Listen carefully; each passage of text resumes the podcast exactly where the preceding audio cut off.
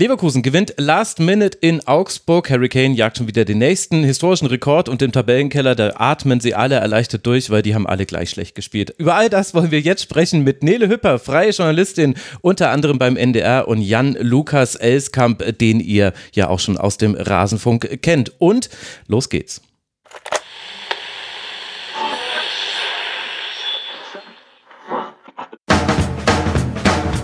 Heute im Rasenfunk wir alle. Ja, ich bin ja auch, äh, na, gerade nach dem Spiel bin ich immer besonders aggressiv. Wenn ich dann noch ein bisschen provoziert werde, dann, na gut, dann kommt schon das eine oder andere raus, was mit Sicherheit nicht richtig ist. Alles zum letzten Bundesligaspieltag.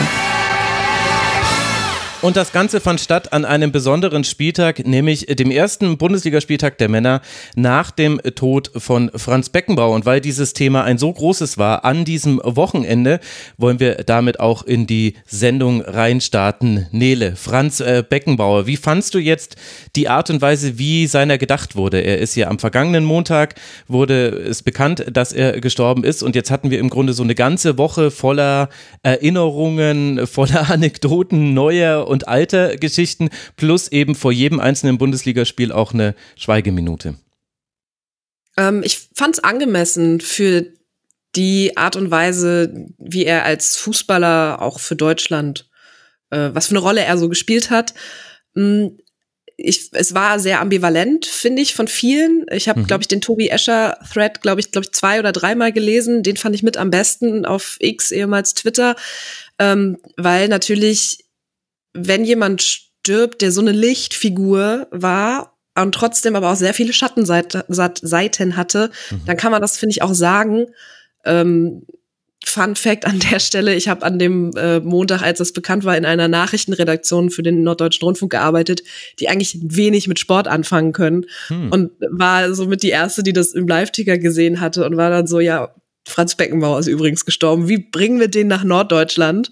Ähm, hat dann Gut, geklappt. dass er sich mal nach Norddeutschland gebracht hat. Gott sei Dank war Gut, er beim äh, Da habe ich dann auch noch mal, da habe ich dann auch noch mal gelernt, dass äh, Franz Beckenbauer in 28 Spielen für den HSV kein einziges Tor gemacht hat in anderthalb Jahren. Ähm, ja, also ich, so roundabout ist es, glaube ich, sehr ähm, sehr ehrwürdig für die Person, die er war, äh, gewesen. Auch ärgerlich, dass die ARD, die große neue ARD-Doku über Franz Beckenbauer an dem Montag, an dem bekannt wurde, dass er gestorben wurde, veröffentlicht wurde. Ähm, aber die kann ich auch noch mal allen sehr ans Herz legen. Die ist äh, sehr gut, auch äh, wenn ich als irgendwie die für die für die ARD auch mitarbeitet, das natürlich immer noch mal anders sehe, aber die ist wirklich, die ist auch wirklich gut. Und natürlich den, den Thread zu, von Tobi Escher zu Franz Beckenbauer, den kann ich auch allen nochmal sehr ans Herz legen, die sich auch nochmal ein bisschen mehr mit den Schattenseiten von Franz Beckenbauer beschäftigen möchten. Ah, interessant. Den Thread hatte ich gar nicht gesehen, nur den Text von Tobi gelesen. Den fand ich auch sehr gut. Werde ich natürlich verlinken in war den Show Notes. Sorry. ach, so, ach so, es war der Text. Ah, ja, sehr gut. Dann habe ich ihn gesehen, fand ihn auch gut. Äh, Jan Lukas, was sind deine Gedanken dazu?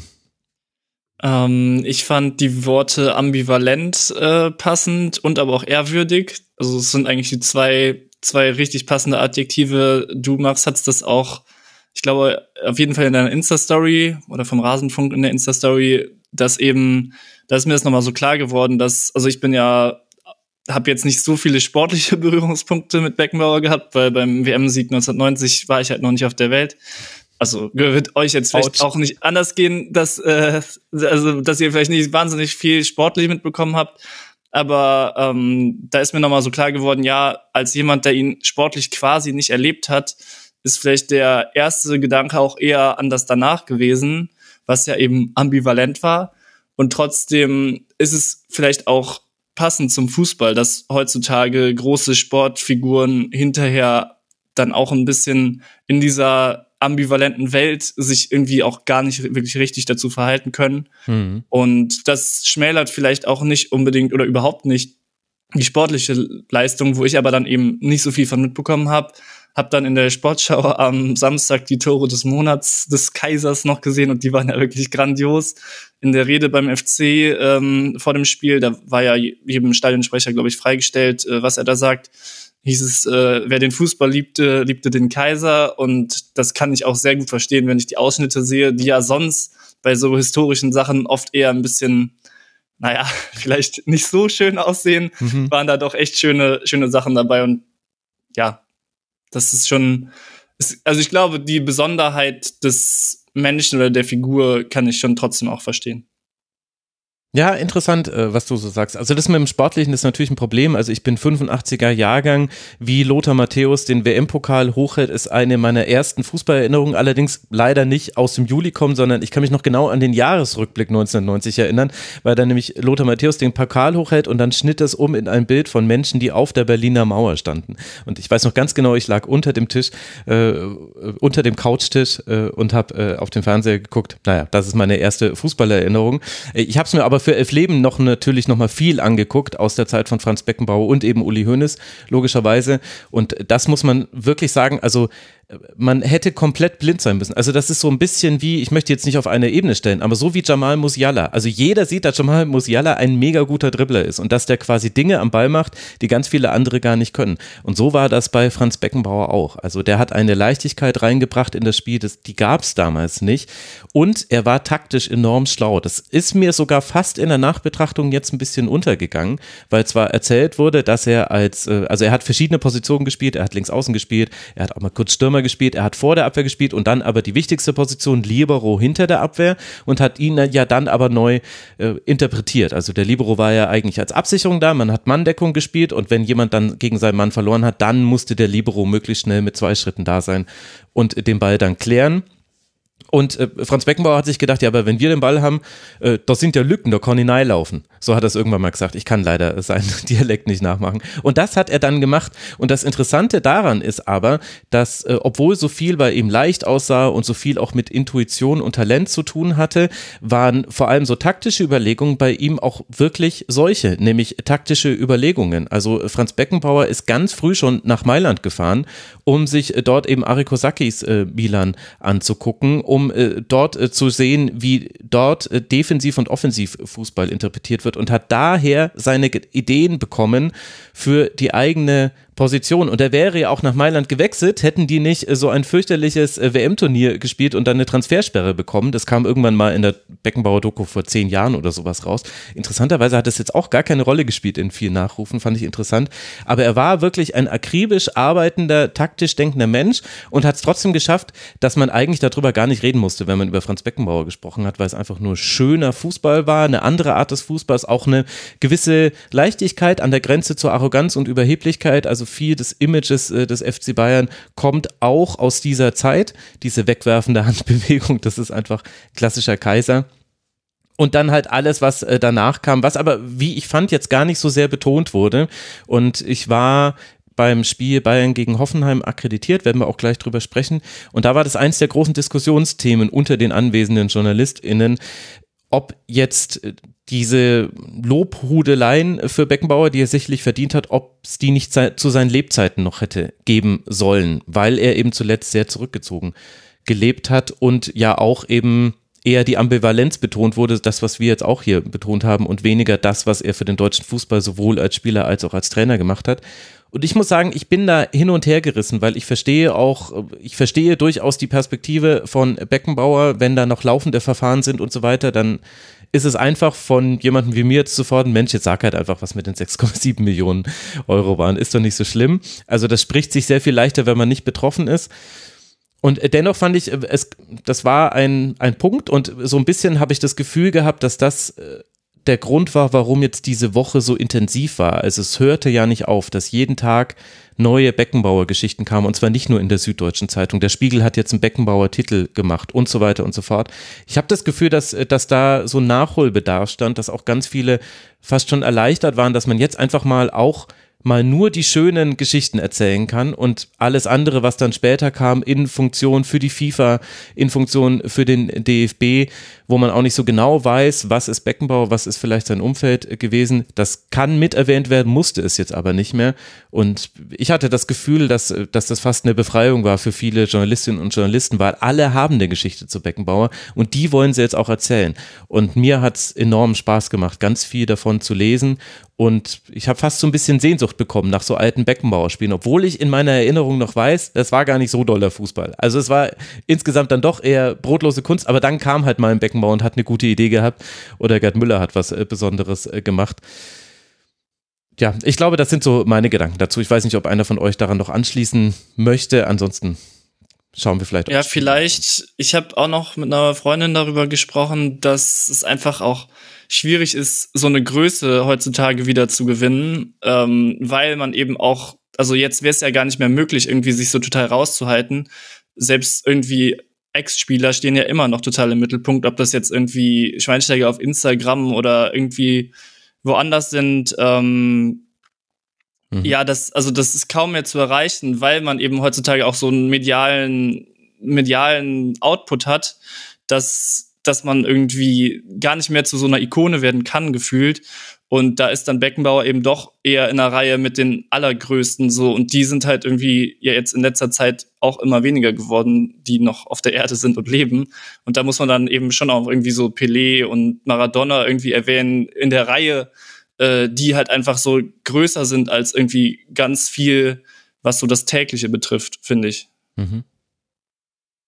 Ähm, ich glaube tatsächlich so ein bisschen, was da auch noch mit reinspielt, dass Beckenbauer für die Entwicklung des Fußballs in Anführungsstrichen auch, finde ich, sehr krass steht. Also auf der einen Seite haben viele Fußballromantikerinnen und Romantiker, zu denen zähle ich mich ja auch, ähm, Gefühle, wenn es um Franz Beckenbauer geht, äh, obwohl ich mit Jahrgang 93 ihn auch nie wirklich hab spielen sehen. Ähm, auf, aber auf der anderen Seite sind dann eben auch viele Dinge im Nachgang des Sommermärchens und äh, sonst was passiert, die halt eben die Entwicklung des Fußballs hier in Deutschland so widerspiegeln und ich glaube, deswegen ist diese ganze Beckenbauer Geschichte doch noch mal irgendwie krass anders. Wir haben auch, ich habe auch im Freundeskreis und mit Kolleginnen und Kollegen irgendwie so überlegt, okay, krass, wer, wer, wen gibt's denn jetzt noch? Also mhm. für wen fahren wir denn eigentlich jetzt noch mal so krasse Dinge auf wie für Beckenbauer? Und ähm, ja, also das ist, glaube ich, also ich glaube, die Art und Weise, wie in, beim Spiel von den Bayern damit umgegangen wurde, war, war gut, also von mhm. außen betrachtet. Ich war selbst nicht im Stadion, aber die Änderung der Tormusik und das alles, das besprechen wir ja gleich, aber das äh, war, glaube ich, sehr, sehr angemessen. Ja, ja, interessanter Gedanke, für wen würde man das noch auffahren? Michel Platini ist mir gleich eingefallen, da haben wir aber gleich ganz ähnliche Themen.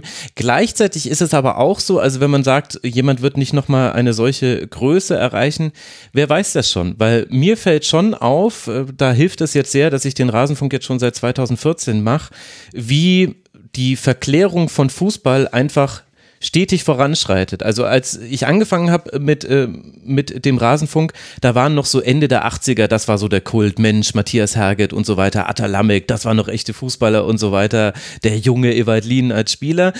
Dann wurden irgendwann die 90er so abgekultet und äh, alle haben sich irgendwelche alten Ran- und Ranissimo-Schnipsel auf YouTube gegenseitig geschickt und das ist ja auch cool, das ist auch was, was quasi bei mir resoniert, weil damit bin ich aufgewachsen und jetzt stelle ich aber schon fest, und da hieß es immer, ja, das war noch der Richt, das war noch schöner Fußball und dann kam nur noch das Geld. Und jetzt stelle ich fest, dass auf einmal die 2000er Mannschaft von Real total abgekultet wird, dass ich in irgendwelchen Podcasts höre, wie geil Figo doch war und was, wie David Beckham, die Doku und so weiter. Mensch, das war noch richtiger Fußball. Und ich sage euch, ich prophezeie es euch, in zehn Jahren wird es heißen, ey, wisst ihr noch damals, als beim BVB noch so jemand wie Emre Can gespielt hat, das war noch witzig, Mann, das hat Bock gemacht, ey, ein Spielaufbau wie ein äh, Fohlen.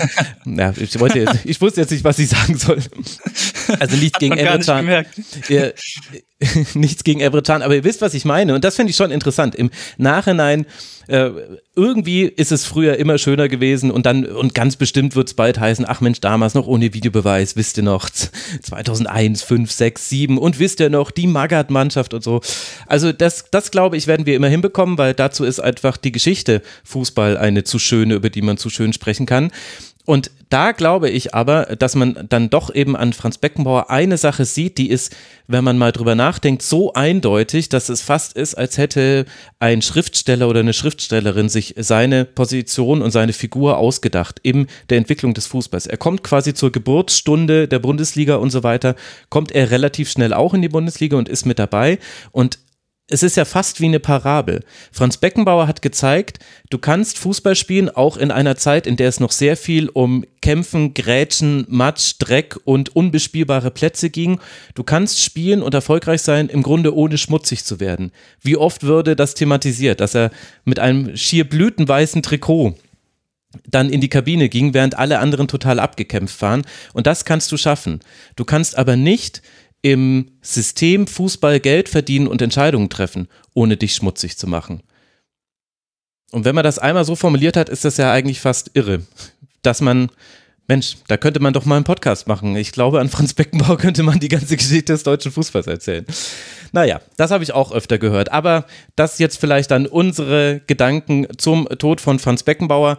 Und das bringt uns auch zum Spiel. Bayern gegen Hoffenheim. Nele, du hast es schon angesprochen. Es war ein besonderes Spiel nach den Toren und es gab drei davon, lief gute Freunde, kann niemand trennen. Es war, die Schweigeminute war da im ganzen Stadion, danke Kaiser, danke Franz. Der Einzige, der es nicht mitbekommen hat, war Jamal Musiala, der angesprochen vom FC Bayern TV nach dem Spiel äh, gesagt hat, äh, der Kaiser, wer? Ach so, das ist sein Nickname. Ah, ich lerne jede Woche was dazu und ich dachte mir, wo warst du die letzte Woche? Aber vielleicht muss man dankbar sein, dass man sich so sehr auf seinen Job konzentrieren kann, dass man nicht mitbekommt, dass Franz Beckenbauer den Spitznamen der Kaiser hatte.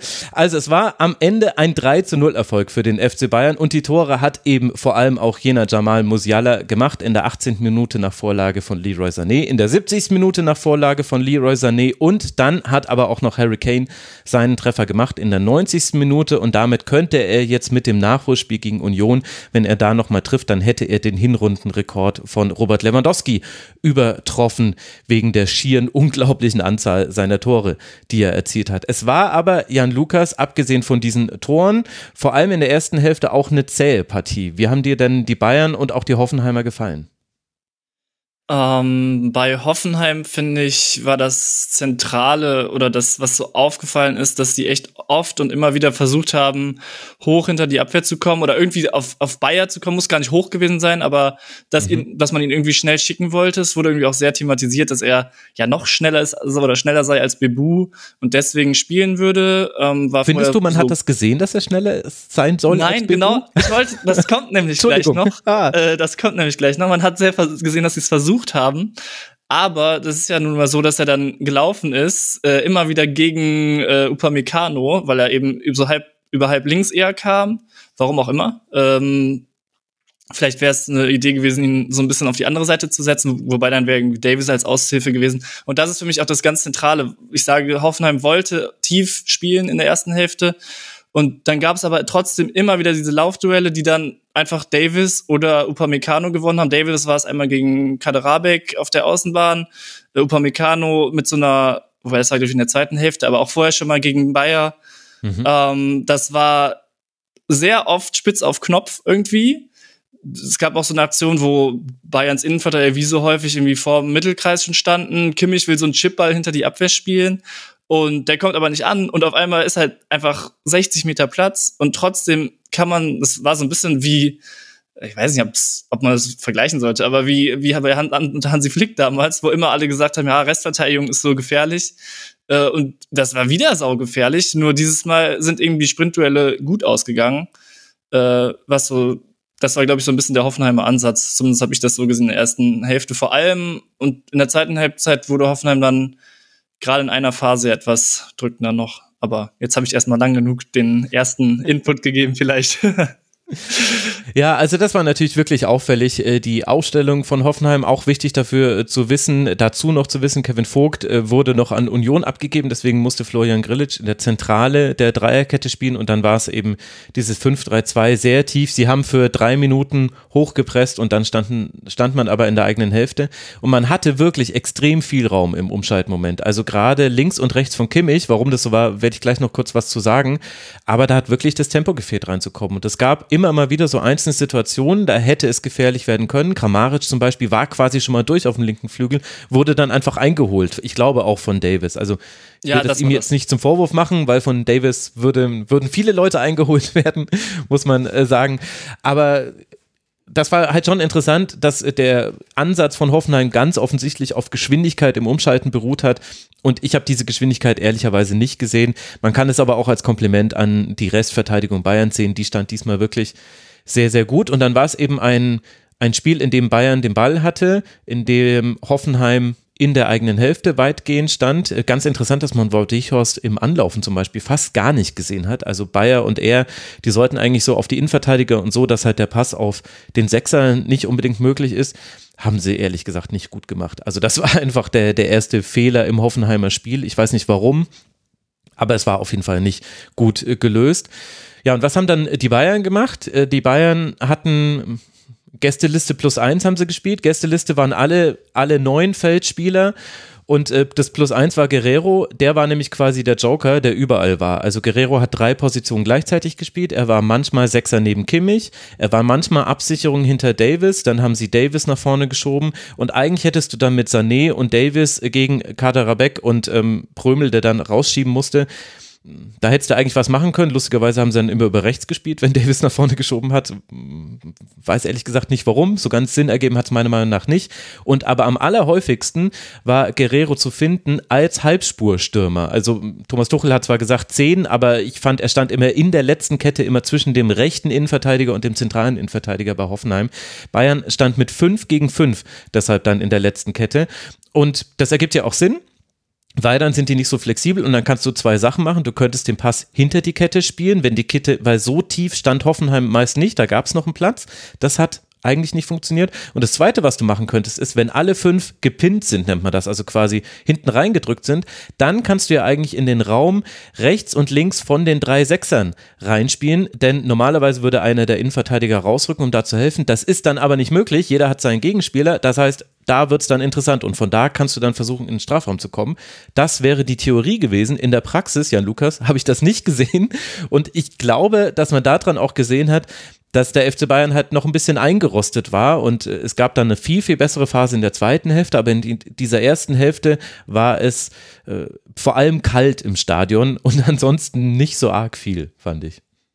Nee, aber ich fand trotzdem, also ist jetzt vielleicht ein bisschen früh und auch kein guter Teaser für den Rest des Spieltags, dass man das noch irgendwie sehr gut sich angucken konnte, dieses Spiel. ja, wenn wir wussten damals noch nicht, was noch kommen würde, ja. Genau, wenn man die, wenn man die Kälte äh, im Stadion nicht hatte, sondern vielleicht eher gemütlich eingemummelt das Spiel gesehen hat, war es für mich eher interessant zu sehen, wie du gesagt hast, mit äh, Guerrero, der irgendwie sehr flexibel war, musste man irgendwie erstmal ein bisschen verstehen, was da passiert. Und ja, trotzdem hast du halt recht, dass es jetzt kein, kein Feuerwerk irgendwie war. Also das 1-0 fällt ja dann auch nach einer Ecke, so, weil eben aus dem Spiel mhm. heraus, wie du sagst, nicht so viel gegangen ist. Ähm, ja, generell irgendwie wenig Abschlüsse und das Tor ist dann aber halt einfach, hast du jetzt vorhin im Beckenbauer-Segment gesagt, ähm, einfach wirklich wahnsinnige individuelle Klasse, ne? Mhm. Äh, also wie Musiala gibt schon in der Entstehung der Ecke die Situation, dass er den Ball so mit dem Rücken zum Tor bekommt, dann aufdreht und dann irgendwie nach rechts rausgibt. Und genau dieses Aufdrehen ist halt wirklich das, das Musiala-Ding für mich und vielleicht auch sogar das Schönste irgendwie an diesem Spieltag, wie der das einfach immer schafft, sich aufzudrehen mit dem Rücken nach vorne. Oder, also so soll man ja eigentlich nicht, wenn ich jetzt meinen Kids sage, äh, beim Training, ja, äh, stellt euch mal bitte offen hin, dann würden die mir wahrscheinlich ein Bild von dem zeigen und sagen, ja, aber hier, guck mal, du kannst dich doch so schnell aufdrehen. Aber das kannst du halt einfach nicht, ne? Der ist mhm. einfach so in seiner Bewegung so wahnsinnig, wahnsinnig gut. Und das ist für mich dann auch dieses Tor, ist genau diese Qualität, dass er den Ball bekommt, ganz schnell sich aufdreht. Natürlich läuft er auch vorher in den richtigen Raum. Ähm, ja, es ist richtig gut. Und das ist vielleicht auch, ich finde schon, dass Bayern das gar nicht so schlecht gemacht hat, auch mit so einer kleinen Flexibilität von Sané und Musiala, die da über links und die Mitte, also Müller fand ich, habe ich sehr viel auf rechts mhm. äh, auftauchen sehen. Äh, deswegen hat dieses Zusammenspiel von Sané, der jetzt viel mit Kane immer im Zusammenspiel gelobt wurde, aber auch mit Musiala hat das sehr gut geklappt, dass der eine mal nach links gegangen ist, um in die Mitte zu ziehen, dann ist der andere nach links gegangen, um in die Mitte zu ziehen. Und deswegen glaube ich auch nicht, dass es irgendwie Zufall ist, dass beide Tore von irgendwie von Sané vorbereitet wurden. Mhm. Ähm, ja, deswegen würde ich da gar nicht so hart mit den Bayern ins Gericht gehen. Und äh, kurz für alle Hörerinnen und Hörer, die sich äh, gefragt haben, was eine offene Stellung ist. Also offen bedeutet einfach, ich äh, gucke mit dem Ball an Fuß aufs gegnerische Tor. Halb offen bedeutet, ich würde so leicht schräg stehen und geschlossen beziehungsweise mit dem Rücken zum Tor ist eben genau das, was Musiala vom 2 zu 0 gemacht hat.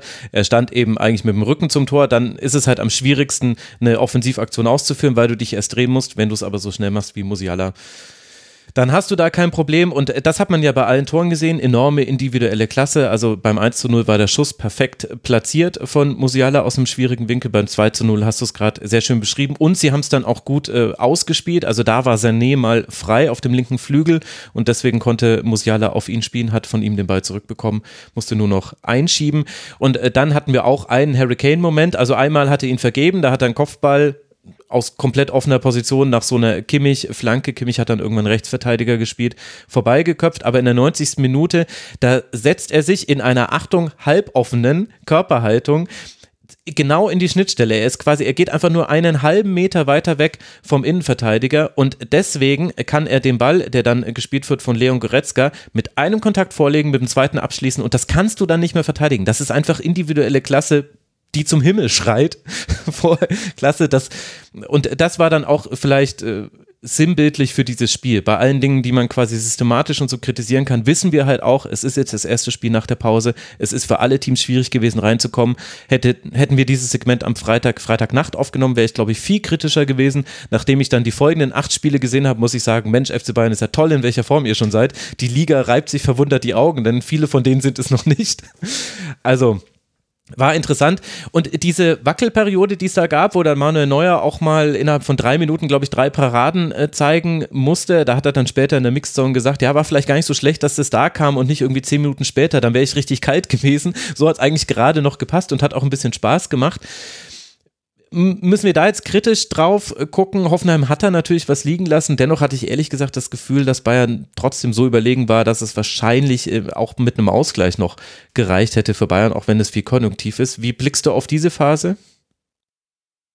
Also ich fand, äh, dass man darüber sprechen muss, weil, wie du sagst, also das ist ja jetzt ein 1-0 gewesen, ne? Das ist ja jetzt nicht so gewesen, dass man denkt, ja, wie es früher oft war, so ein Heim Bayern-Heimspiel, äh, die gewinnen das eh. Das ist ja auch gar nicht der, gar nicht der Vibe gerade von Bayern, dass die einfach alles aus der Liga wegknallen, so, sondern das war, für mich war das schon so, oh, aufpassen, äh, da könnte hier gleich noch das Spiel auf den Kopf gestellt werden, weil so souverän, es gab, glaube ich, vorher noch einen Pfostenschuss irgendwie von Bayern, aber trotzdem hatte ich nicht das Gefühl, oder was Außenpfosten, ich habe es jetzt so genau mir gar nicht notiert, in der 58. müsste es gewesen sein, äh, ja. steht bei mir nur Pfostenschuss. Pfosten, Pfosten und äh, fast zurück zu Kane, aber der kann den Ball nicht ja, mehr genau. treffen. Das hätte eigentlich genau. dann das Tor sein können, das später dann Jordan bei Gladbach geschossen hat.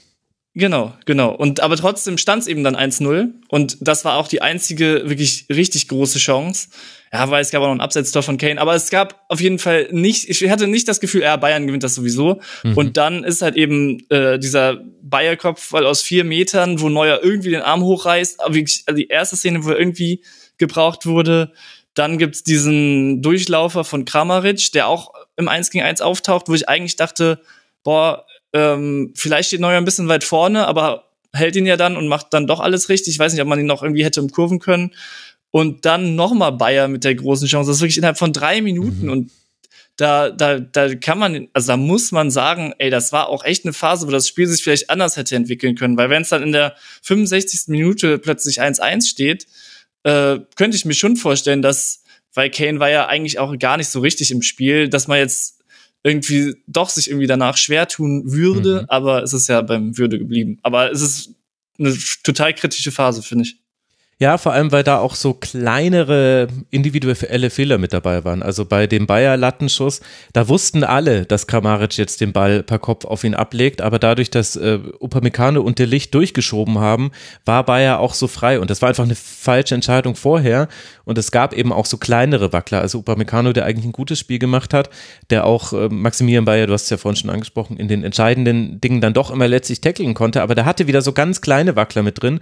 Und bei Matthijs de Licht hast du halt auch gesehen, dass er jetzt schon länger nicht mehr gespielt hat, hat er auch nach dem Spiel gesagt. Also, es war eine interessante Phase, da hätte es nochmal knifflig werden können. Mein Eindruck war dennoch, dass äh, Hoffenheim zwar da vielleicht noch ein Tor schießt, aber ich weiß nicht, wie man noch eins hätte äh, draufsetzen wollen, weil insgesamt war eben auch die Abwehrreihe mit Kabak, Grilic und Insoki, die haben auch ihre Fehler gemacht. Grilic hat ein Riesenglück, dass sein Fehler gegen Kane, dass das Tor dann abseits ist, was da geschossen wird. Da gewinnt Kane gegen ihn den Ball, äh, bekommt ihn zurück, legt ihn nach innen und äh, eigentlich wäre das schon das 3 zu 0 äh, gewesen. Also am Ende ging es gut für den FC Bayern und die sind jetzt erstmal in einem Trainingslager verschwunden. Es sei ihnen äh, gegönnt, wenn man das möchte. Es ist hier nämlich wirklich sehr kalt und am nächsten Freitag dann gibt es im Stadion eine große Trauerfeier zu Ehren von Franz Beckenbauer und für die Bayern geht es dann am Sonntag weiter gegen Werder Bremen. Das ist der nächste Gegner des FC Bayern, der natürlich weiter Tabellenzweiter ist, das habe ich noch gar nicht gesagt, mit vier Punkten Rückstand auf Leverkusen kann man Leverkusen auch nicht mehr durch das Nachholspiel gegen Union einholen. 52 Tore hat Bayern geschossen, 22 allein davon von Harry Kane. Da habe ich kurz gezuckt, als du gesagt hast, es ist ja nicht so, dass sie die Liga gerade wegschießen. Ich gehe mit mit dieser Einschätzung. 52 Tore sprechen aber dagegen. Also ich würde auch jeden, man hat auch schlechte Argumente, wenn Bayern-Fans kommen und sagen würden, naja, tun sie irgendwie dann doch. Für Hoffenheim, die auf Rang 8 rutschen, 24 25 Punkte weiter haben, geht es dann jetzt gegen den SC Freiburg. Das ist ein Tabellennachbar, denn die sind auf Rang 7 angestiegen. Und dann hatten wir eben dieses Spiel von Leverkusen in Augsburg. Es war sehr ungemütlich. Es war eben Augsburg, Augsburg im Winter, so wie man es erwartet. Und es sah auch ganz lange so aus, als könnte das ein eisiger Stolperstein werden für Leverkusen. 93 Minuten genau genommen sah es so aus, als würde Leverkusen Punkte liegen lassen beim FCA. Aber dann kommt Grimaldo, flankt auf Palacios und der erzielt mit einer wunderbaren Aktion das 1 zu 0 und Leverkusen holt sich die drei Punkte damit aus Augsburg mit nach Hause Hause und ist damit eben vier Punkte vor dem FC Bayern, hat das Ganze auch gebührend gefeiert, glaube ich, kann man sagen. Jonas Hofmann hat später im Feed-Interview bei Sky gesagt, das sind Glücksgefühle, die hat man ansonsten höchstens noch zu Hause. Weiß nicht, was er damit gemeint hat. Aber Nele, wie haben dir denn beide Teams gefallen? Für Augsburg natürlich auch eine größere Enttäuschung, weil man hat ja schon lange ganz gut mitgehalten. Ja, ähm, wobei ich fand ehrlich gesagt, Augsburg war einfach komplett vogelwild. Also von der Viererkette, die da irgendwie zumindest im Schema am Anfang an, angezeigt wurde bei einem 4-3-1-2, war nichts zu sehen. Also das war irgendwie Kuddelmuddel bis ins Mittelfeld. Also und du hast halt auf der anderen Seite den Alonso-Ball und Leverkusen, die so diszipliniert das durch ihren Stiefel durchziehen und mit einer, also mir gefällt das richtig gut, wenn man, wenn ein Trainer eine Spielidee hat und aber sich trotzdem immer man sich auf den Gegner einstellt. Und das hat, finde ich, hier äh, funktioniert, auch wenn man zu diesem Spiel, wie zu wahrscheinlich allen Spielen irgendwie sagen kann, fast allen Spielen, das war zäh. Mhm. Ähm, also Leverkusen hatte von Anfang an die Kontrolle und war halt aber nicht gefährlich. Also in der, ich glaube, in der 19. Minute war es, hatte Patrick Schick schon das 1 zu 0 auf dem Fuß. Und das war aber, also wenn sie es dann halt nicht durchziehen, dann haben sie es eigentlich auch nicht verdient, her, verdient Herbstmeister zu sein. Das, äh, die Populismus-Nele ist wieder unterwegs, aber ähm, ich habe ich hab mir, ich habe gerade in meinen Notizen gesehen, ich hatte mir da zu dem, zu dieser Situation aufgeschrieben, ähm, dass die sind so ein bisschen wie so ein zahnloser Tiger, so ein bisschen wie das Maskottchen. Dann ist mir eingefallen, dass das Maskottchen von Leverkusen ja ein Löwe ist ja. und habe dann wirklich fünf Minuten lang über Maskottchen nachgedacht. Und ich glaube, und also ich finde, das beschreibt diesen Zustand dieses Spiels und sowohl so wie Augsburg und Leverkusen sich gezeigt haben, nämlich dass man über alles Mögliche nachdenkt, wie zum Beispiel Maskottchen. Ich bin Anhängerin eines Vereins, die ein menschenähnliches Maskottchen mit einem Riesenzinken haben, aber ja, ähm, das beschreibt, glaube ich, so diesen, diese ersten, diese ersten knapp 20, 30 Minuten irgendwie mhm. sehr zäh auf beiden Seiten aber auf der anderen Seite kein schlecht schlimmes Bundesligaspiel. Also wir haben noch andere Spiele, ja. wo ich mich wirklich, wirklich, wirklich freue. Ähm, ich, da, ich glaube, dieses, diese, diese Situation so aus der Bundes, äh, aus dieser Winterpause heraus, ne? Irgendwie Weihnachten ist doch quasi erst noch vorbei und dann war gestern gerade erst Weihnachten und jetzt geht's irgendwie schon wieder weiter mit Bundesliga. Ich glaube, das waren die ersten 20, 30 Minuten bei, bis auf einzelne mhm. äh, Leverkusener, die dann mal doch irgendwie so aufgeschreckt haben und gemerkt haben, oh, wir spielen ja Bundesliga. Uh. Ähm, ja, also das war echt am, also es war am Anfang irgendwie schwer zu gucken und ich hab, bin oft öfter mal abgeschweift in meinen Notizen, sehe ich jetzt auch gerade hier. Ähm, 28. Minute habe ich mir noch aufgeschrie aufgeschrieben, sowas wie ein Lebenszeichen von Leverkusen. Das war dieser Grimaldo-Schuss an die Latte aus so 20 ja. Metern.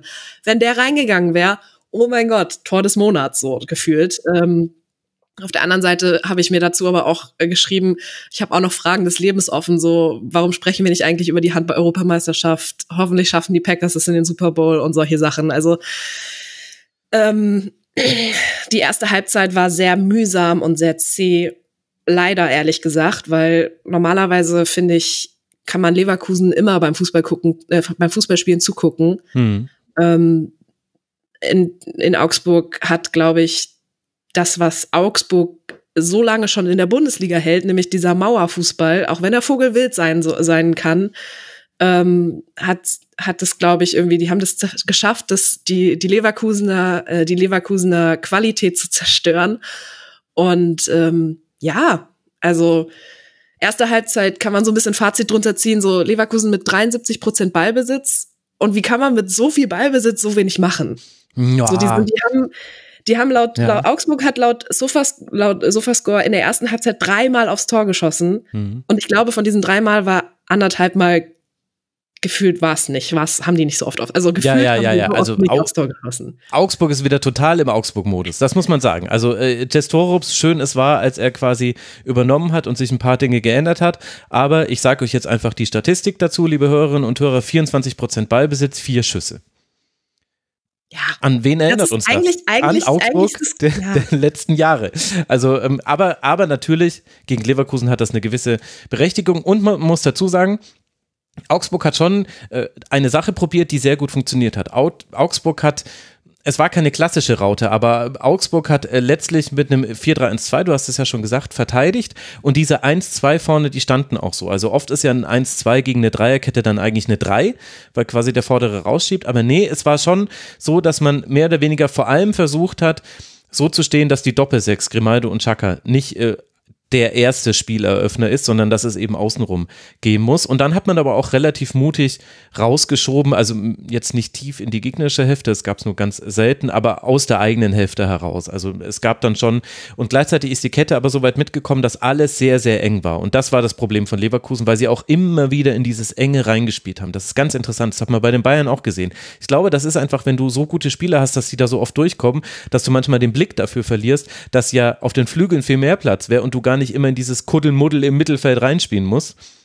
Hat Leverkusen aber gemacht. Was ich allerdings dann schon sagen würde, wäre, dass es zum Ende der ersten Hälfte hin schon ein deutlich besseres Spiel von Leverkusen war, weil da hatte man wirklich seine Chancen. Also egal, ob das dann irgendwie eine Ecke an den zweiten Pfosten auf Schick war, der dann komplett frei steht, ob das eben der Grimaldo-Lattentreffer war, der ja auch so ein klassischer Grimaldo ja war. Also das Interessante ist, Leverkusen auch das 1 zu 0. Man kann natürlich darüber sprechen, dass es unglücklich ist für Augsburg, ist es ja auch, weil man hat vorher nicht klar genug verteidigt. Der Angriff ist aber typisch Leverkusen. Das haben die dreimal probiert, dass sie quasi von der rechten Strafraumkante kommen, nach links rüberspielen, dann durchstecken und dann wieder nach innen spielen. Das spielt Leverkusen ständig. Und genauso spielt Leverkusen ständig, das war ja Frimpong, glaube ich, der auf Grimaldo gespielt hat, einen flachen Pass an den Strafraumrand und dann schießt er einfach und dann schießt er halt einfach mega gut. Also ich finde, man hat auch viele positive Dinge von Leverkusen gesehen, vor allem gegen Ende der ersten Hälfte und in der zweiten Hälfte war es ja dann noch drückender und nur das zustande kommen, nämlich dass der Zeitpunkt so spät war, glaube ich, äh, macht dann da so eine Klammer drum. Wäre dieses Tor nicht in der 93. Minute gefallen, sondern halt in der 73. hätten wir gesagt, ja,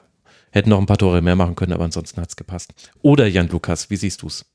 Ich finde das sehr treffend, aber es ist mir, also ich hatte vorher gedacht, ich muss da unbedingt was zu sagen, weil ich, ich habe schon gesehen, dass Leverkusen nicht nur über dieses Zentrum gespielt hat, sondern was eben der klassische Move für mich dieses Spiels war, war, dass man eben kurz ins Zentrum so quasi ange, angetäuscht hat oder auch kurz mhm. reingespielt hat. Und dann, und dann ging ihm der Ball von Frimpong raus, weil eben Augsburg dieses Rautenmittelfeld mit den Dreien so zentral aufgestellt hat, war das irgendwie auch ein sehr smarter Move, finde ich. Also klar, sagt man jetzt auch, wobei hätte ich auch gesagt, wenn sie nicht gewonnen hätten, weil es war wirklich sehr, sehr auffällig, äh, wie Frimpong immer und immer wieder da Platz hatte.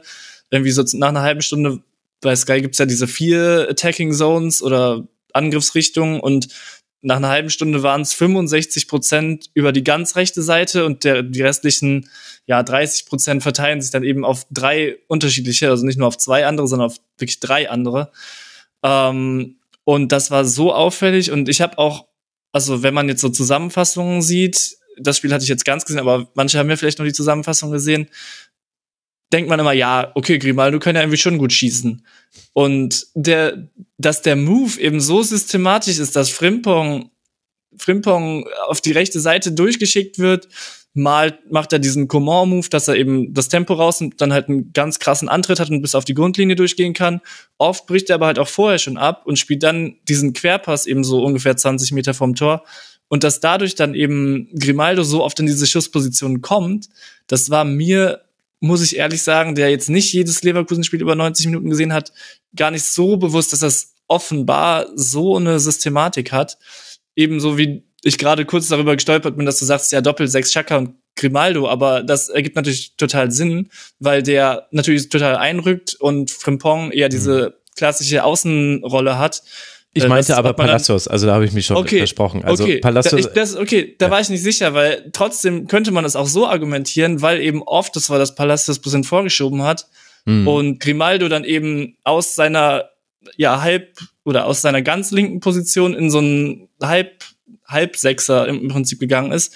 Deswegen wäre das auch inhaltlich, glaube ich, gar nicht falsch gewesen zu sagen, ja, Doppelsechs Grimaldo und Chaka, weil das Mitball eben oft für mich so aussah.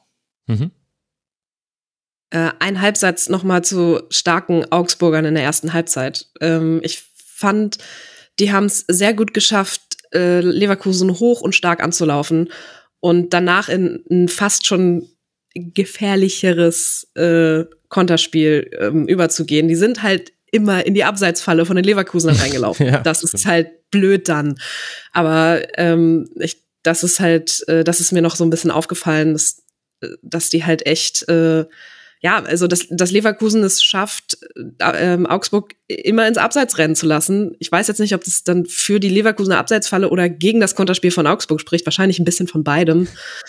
Ähm, am Ende des Tages äh, fragt man sich bei, ähm, bin ich Fußballromantikerin und frage mich nach solchen Spielen, äh, does it spark joy, frei nach Marie Kondo und ähm, so wie Max es eben gesagt hat, wenn das Tor in der 70. Minute fällt, nein, aber so wie es gefallen ist, ist es dramatisch, großartig.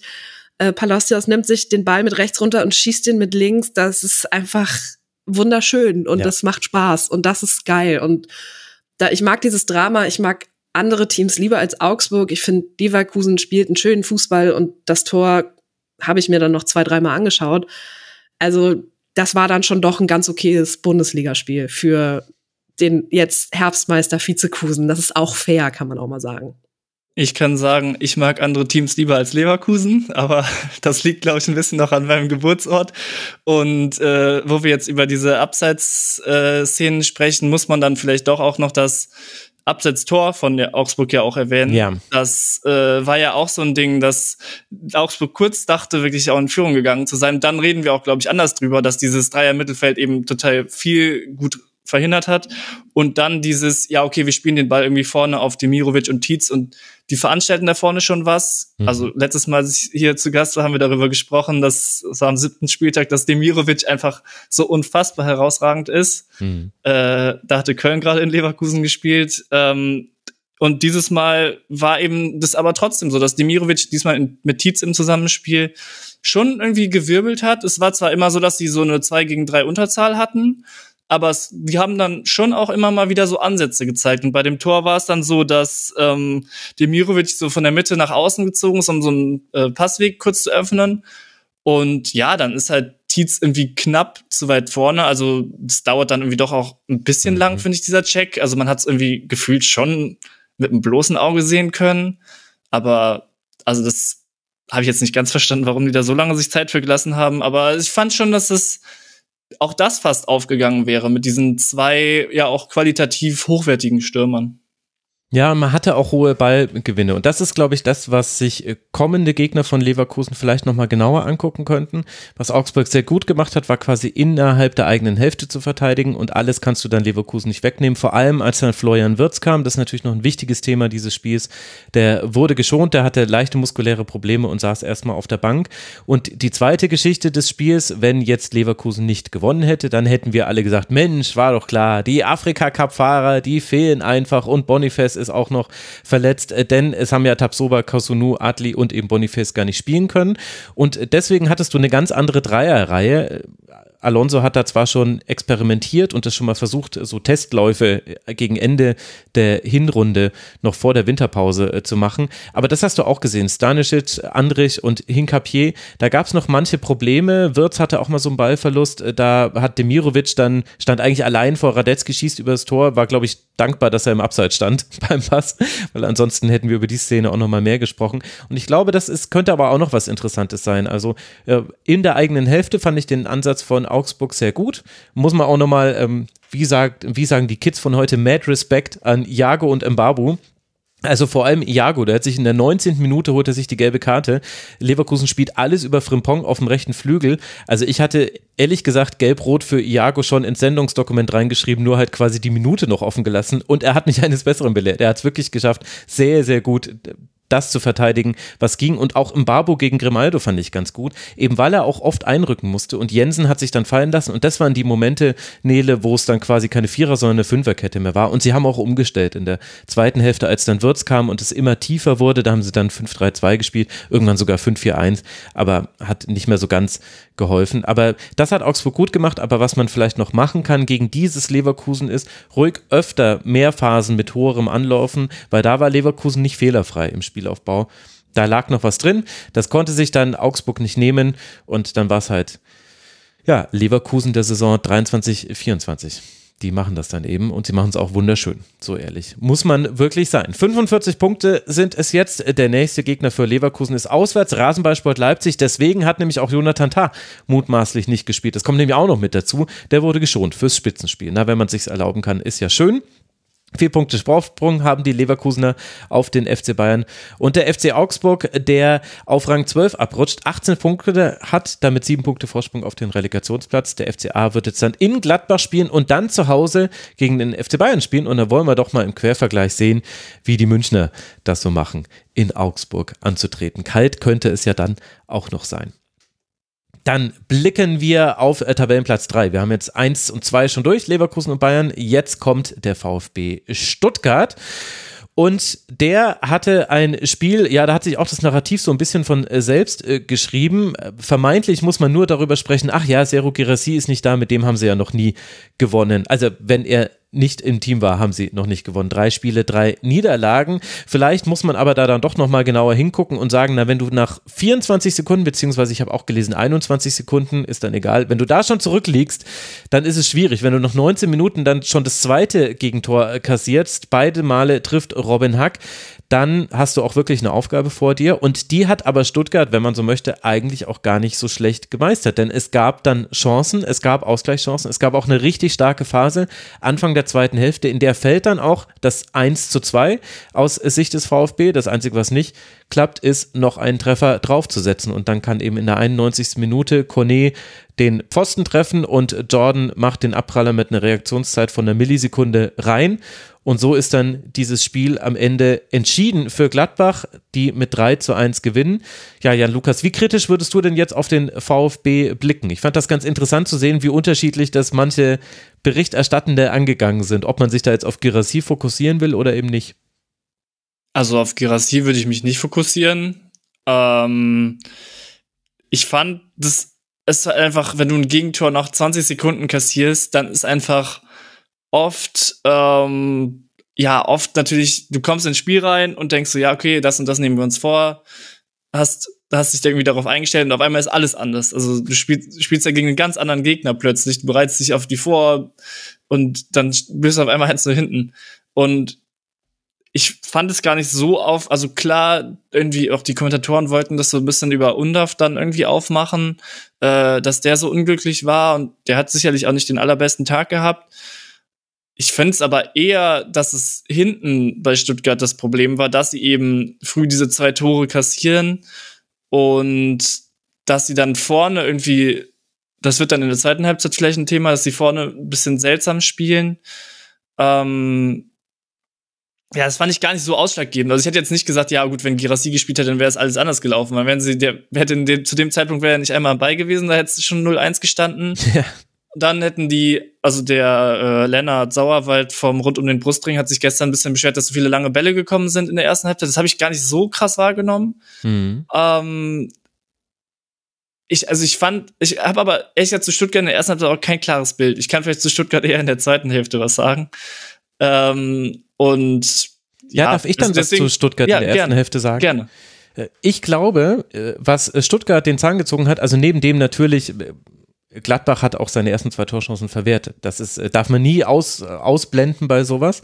Aber ich fand, dass Gladbach in der ersten Hälfte Stuttgart genauso bespielt hat, wie Thomas Tuchel mit dem FC Bayern Stuttgart bespielt hat vor der Winterpause.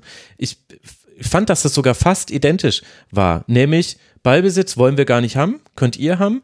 Wir warten jetzt hier und sobald wir aber den Ball gewinnen, geht sofort in die Tiefe. Über eben die schnellen Spieler. Vielleicht hat auch deswegen Robin Hack gespielt. Ich meine, es war deutlich zu sehen, was der für eine Dynamik reingebracht hat, welches Tempo der hatte. Und ansonsten hat man vor allem versucht, den Pass wieder auf die Sechser zuzustellen. Wir erinnern uns, Augsburg hat es irgendwie mit einer Raute probiert. Bei Gladbach war es eher so eine 2-2-2-Struktur, also eben, dass es auch zwei Spieler gab, die eben auf Karasor und Stiller standen und mit auf meine ich wirklich fast auf, also die waren wirklich immer sehr nah beieinander.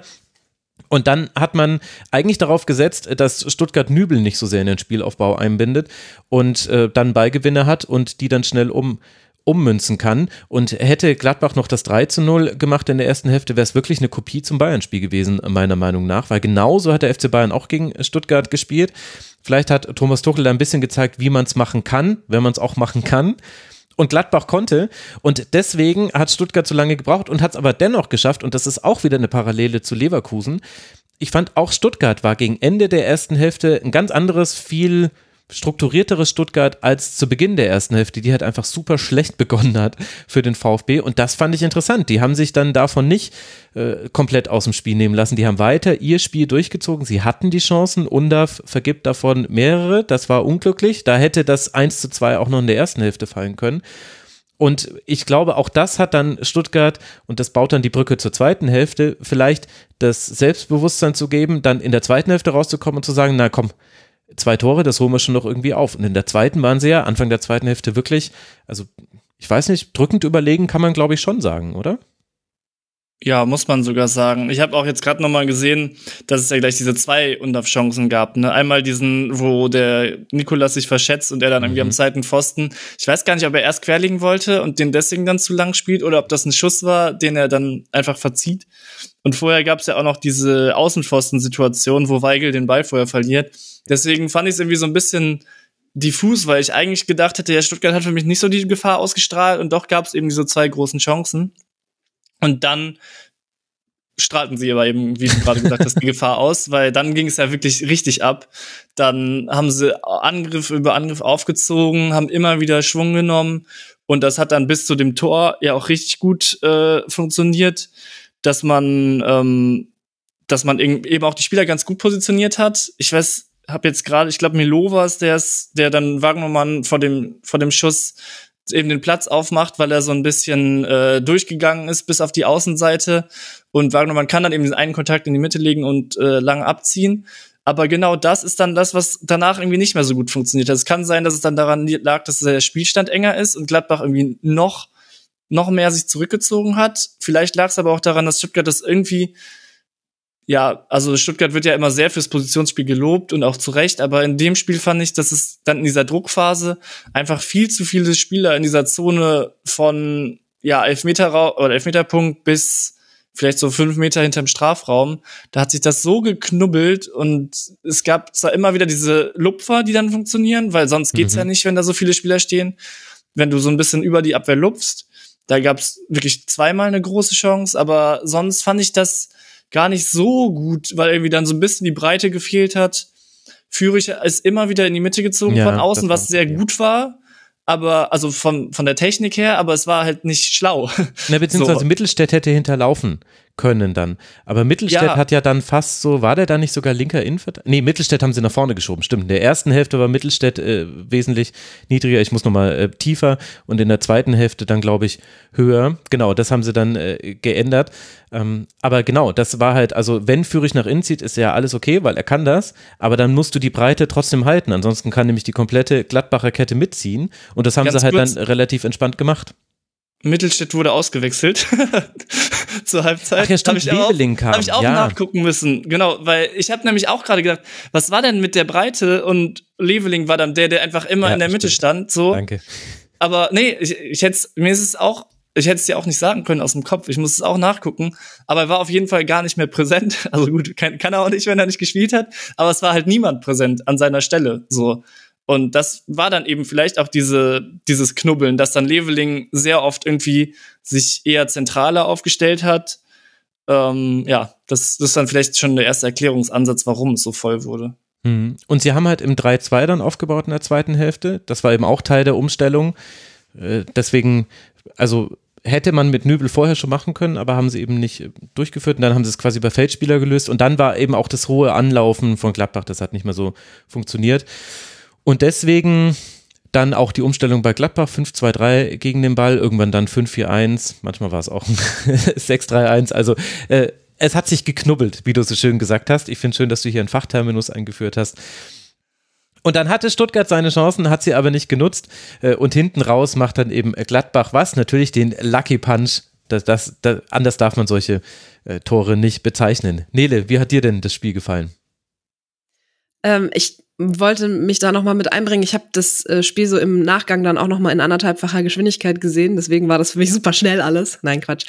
Ähm, ich habe muss, ich habe gerade nachgeschaut, seit wann Hoeneß jetzt denn wirklich Trainer, also was, weil ich es nicht mehr wusste, seit wann Hoeneß Trainer bei Stuttgart ist, weil ich war die ganze Zeit so, ja, gib dem Hoeneß mal eine ganze Saison Zeit, so dass er auch mal richtig Sommervorbereitung und alles machen kann, dann wird das mit Stuttgart ja schon. Und das sehen wir ja eigentlich auch. Die stehen ja nicht umsonst da oben, aber er ist ja seit dritter, seit dem 3. April ist er Trainer bei den Stuttgartern und er hatte jetzt diese Sommervorbereitung.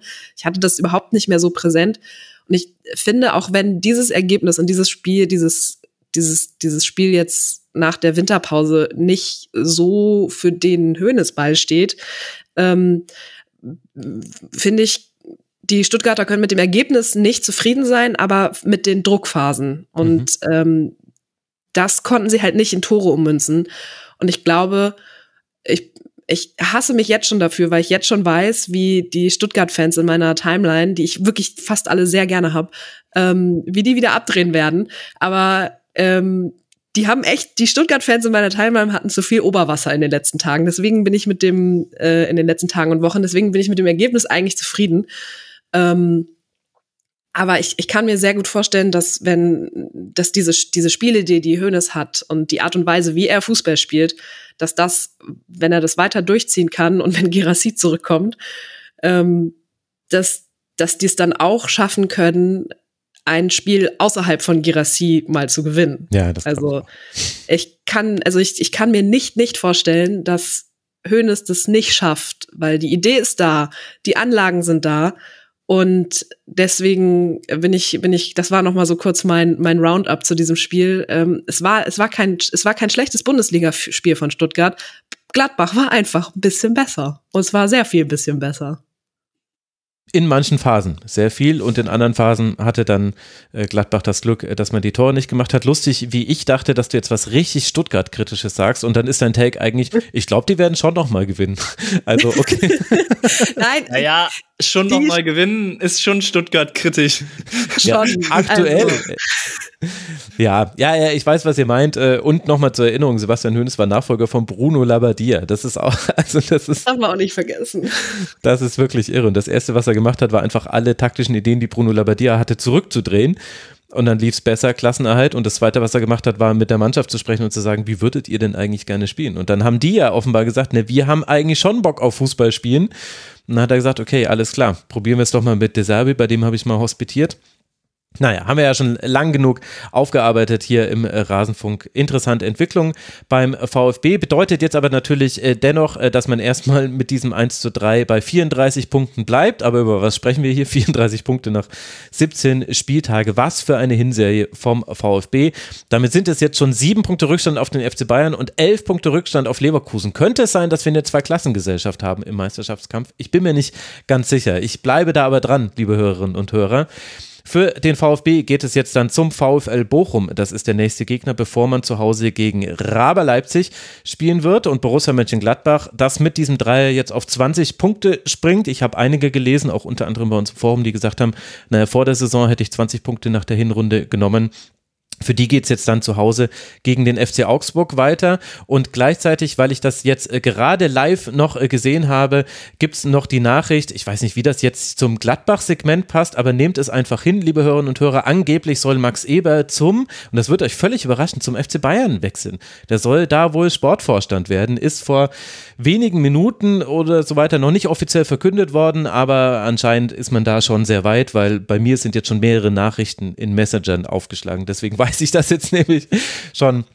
Das wird wohl so kommen, hätten wir alle nicht mit gerechnet und sind wir doch mal sehr gespannt, äh, wie Max Eber sein Image dann mit dem FC Bayern aufpolieren möchte.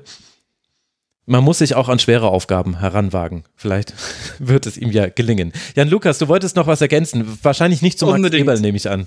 Nein, aber schon auch finanziell, weil diese Stuttgarter Auswärtssupporter, wie viele Fackeln die während des Spiels angerissen haben, das war ja wirklich der Wahnsinn. Also es gab keine, es gab keine Nahaufnahme von irgendeinem Spieler, der, also in Richtung Stuttgart-Kurve, wo nicht mindestens ein rotes Licht im Hintergrund brannte.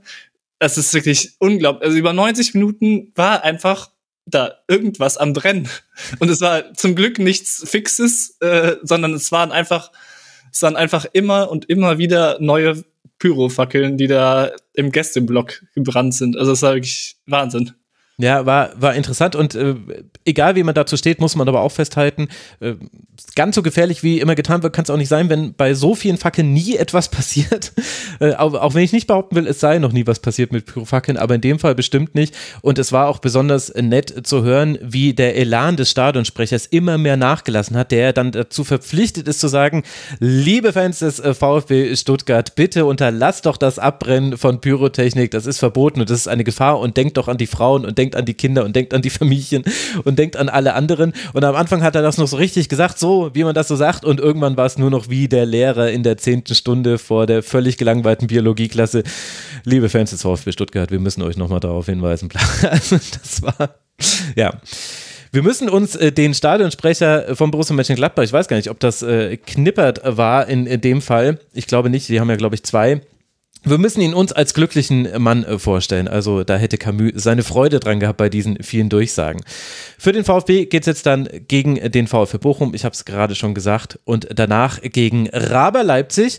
Und Raber Leipzig ist dann auch das nächste Team, über das wir sprechen wollen, denn das ist der Viertplatzierte. Auch Leipzig konnte nicht gewinnen an diesem Spieltag und das im Heimspiel gegen Eintracht Frankfurt. Eintracht Frankfurt wiederum, das mit Danny van de Beek und Sascha Kalajdzic startet.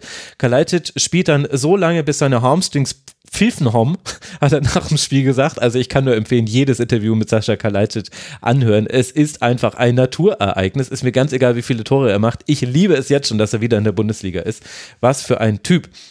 Der Matchwinner für die SGE ist aber nicht äh, Kalajdzic, sondern Ansgar Knauf. Der erzielt nämlich in der siebten Minute nach einer tollen Flanke von den Kunku das 1 zu 0. Und weil der zweite Matchwinner dann Kevin Trapp, Trapp heißt, entführt die Eintracht mit ihrem einzigen Torschuss drei Punkte gegen Leipzig, das 31 Mal schießt, achtmal davon aufs Tor. Was die Frage stellt, Nele, ist das jetzt ein glücklicher Sieg? War das unverdient, dass äh, Frankfurt hier gewonnen hat? Wie würdest du das denn bewerten? Also erstmal, ähm, ich habe in Hessen studiert und die Eintracht wird für immer irgendwo einen Platz in meinem Herzen haben. Ich habe aber auch schon mehrfach gesagt, dass die mir seit 2018 so auf den Puffer gehen und dass ich so unfassbar neidisch bin auf diese Reise, die dieses Team so gemacht hat. Mhm. Ähm, und dann spielen die auch noch schön Fußball gegen Leipzig. Also ist, ähm, ja, ich bin wütend. Ähm, die Taktik finde ich, also um deine Frage zu beantworten, lieber Max, ähm, das war kein Glück, das war einfach Frankfurt Master, Topmüller Masterclass. So. Also Frankfurt ist eher mit so einer Dreierkette, also ein Kunku auf der linken Seite offensiv, das ist nichts Neues, aber wie Mario Götze überall und nirgends absichert, also vor allem auf der linken, hinten, aber hinten auf der linken Seite. Ja das ist einfach next level und das macht wirklich Spaß zu gucken. Ähm, Aufstellungsmäßig hat mir die rechte Seite mit Knauf und Bimbe auch richtig Spaß gemacht. Also das funktioniert da einfach. Also Frankfurt hat ein mutiges Aufbauspiel. Die starten direkt mit Druck gegen eigentlich ganz gut aufgelegte Leipziger. Ähm, die haben ja, glaube ich, die letzten vier Spiele nicht verloren. Also eigentlich hätte das Leipzigs Plan sein müssen, früh in Führung zu gehen. Und dann kommt aber so ein Ansgar Knauf um die Ecke und schießt einfach ein wunderschönes, brillantes Tor ähm, das vorausgegangen ist von einem abgefangenen Fehlpass der Leipziger, mhm. ähm, der einfach nur in die Hälfte von den Frankfurtern fiel. Also mein Trainer hat früher immer gesagt, lang und weit bringt Sicherheit und das war in dem Fall einfach nicht so. Also ich, ich, also ich, dieses, dieses, diese Entstehung dieses Tores, finde ich, kann man sich noch zwei, dreimal angucken. Robin Koch auf äh, Pacho, der auf Nkunku und der sieht, also der sieht aus 30 Metern diese Schnittstelle und wie Ansgar Knauf, Knauf anläuft und da reinspielt. Und das ist einfach schön und strukturiert und genau so, da kriege ich jetzt schon wieder Gänsehaut, genau so, finde ich, kann man Fußball spielen. Und das ist normalerweise die Art, eine Art und Weise, wie Leipzig Fußball spielt, aber dass Frankfurt es schafft, das im Leipziger Stadion zu machen, finde ich großartig. Ich habe mich kurz gefragt, was die Leipziger Abwehr eigentlich so beruflich macht, aber den kannst du auch einfach nicht verteidigen. Das Timing war perfekt. Mhm. Ja. Das Timing war perfekt. Und dass Nkunku diese Flanke überhaupt schlagen darf, gefühlt ohne Gegenwehr, das ist, das ist eigentlich eher, das ist eher das Problem. Also, das ist einfach, ja, ist einfach schön. Also, Leipzig versucht zwar zu verschieben, auch bei dem eröffnenden Pass von Koch, aber die lassen Frankfurt bis zur Mittellinie machen, was sie wollen. Und das war in dem Fall, in diesem frühen Stadion auch so ein bisschen der Fehler. Hm. Ich habe auch gedacht, dass ähm, das, also ich habe auch gehört, irgendwie, ja, die Abwehr irgendwie, also was, was sollen die machen? Also, das ist einfach grandios, dass der auf dem linken Flügel so viel, so viel Fahrt aufnehmen kann und dass man dann den Ball hinter die Kette spielen sollte, ist nun mal einfach, hat sich inzwischen ein bisschen rumgesprochen. Philipp Kostic war da so ein bisschen Pionier, glaube ich, zumindest in Deutschland, dass man einfach so scharf hinter der Abwehr entlang auf den zweiten Pfosten gibt. Und das ist eben dann ja, das ist da einfach gut. Und da kann man keinem Leipziger irgendwie einen Vorwurf machen. Das muss halt irgendwie vorher, also was sollen die sich da hinten hinstellen? Dann läuft der einfach Ewigkeiten weiter, sondern die kommen ja auch aus dieser Vorwärtsbewegung, sind eben nach hinten laufen und so muss man den Pass dann eben spielen. So. Ja, und also Marco Rose versteht ja auch Fußball. Also wir brauchen uns nicht darüber unterhalten, dass Marco Rose mit, mit dem Leipziger Team und mit seinem Sachverstand von Fußball eigentlich sowas dann auch äh, antizipieren kann. Also gefühlt hat er schon relativ schnell dann auch offensiv umgestellt, Openda dann als Stoßstürmer, Henrichs auf der linken Seite. Der hat da super viel gemacht und es hat mir auch richtig gut gefallen. Aber von einer Top-Mannschaft, die Raba Leipzig ja sein möchte, erwarte ich viel, viel mehr, wenn du in der siebten Minute in Rückstand gerätst. Du hast dann 83 plus X Zeit, um das zu drehen. Du bist eine Offensivmannschaft und stehst aber immer nur gefühlt mit fünf, sechs Mann an der Strafraumgrenze von Frankfurt und komm, bekommst nichts hin. So gut. Hm. Auf der anderen Seite hast du Kevin Trapp im Tor, der nicht umsonst Nationaltorhüter ist. Ähm, aber also Leipzig, ich bin sowieso immer kritischer, wenn es um Leipzig geht. Das tut, das tut mir nicht leid, aber Frankfurt ist diese eklige Mannschaft, wenn die führen und das haben wir gesehen in den letzten Jahren, da hatten sie ihre Büffelherde, aber die können sich auch trotzdem weiterentwickeln. Sie haben jetzt diese feinen Techniker und dieses gut abgestimmte Gesamtgefüge. Und das macht mir wirklich ein bisschen Angst, hm. wenn dann nicht mal Leipzig was dagegen tun kann. So, weil. Ja, okay, die Angst kann ich dir nehmen. Also, ja. alles, was du sagst, ist irgendwie richtig. Aber richtig ist auch, Eintracht Frankfurt hatte fünf Schüsse, einen aufs Tor. Eintracht Frankfurt hatte 98 Pässe in der gegnerischen Hälfte. 98. Das ist no offense, das ist ein Darmstadt-Wert.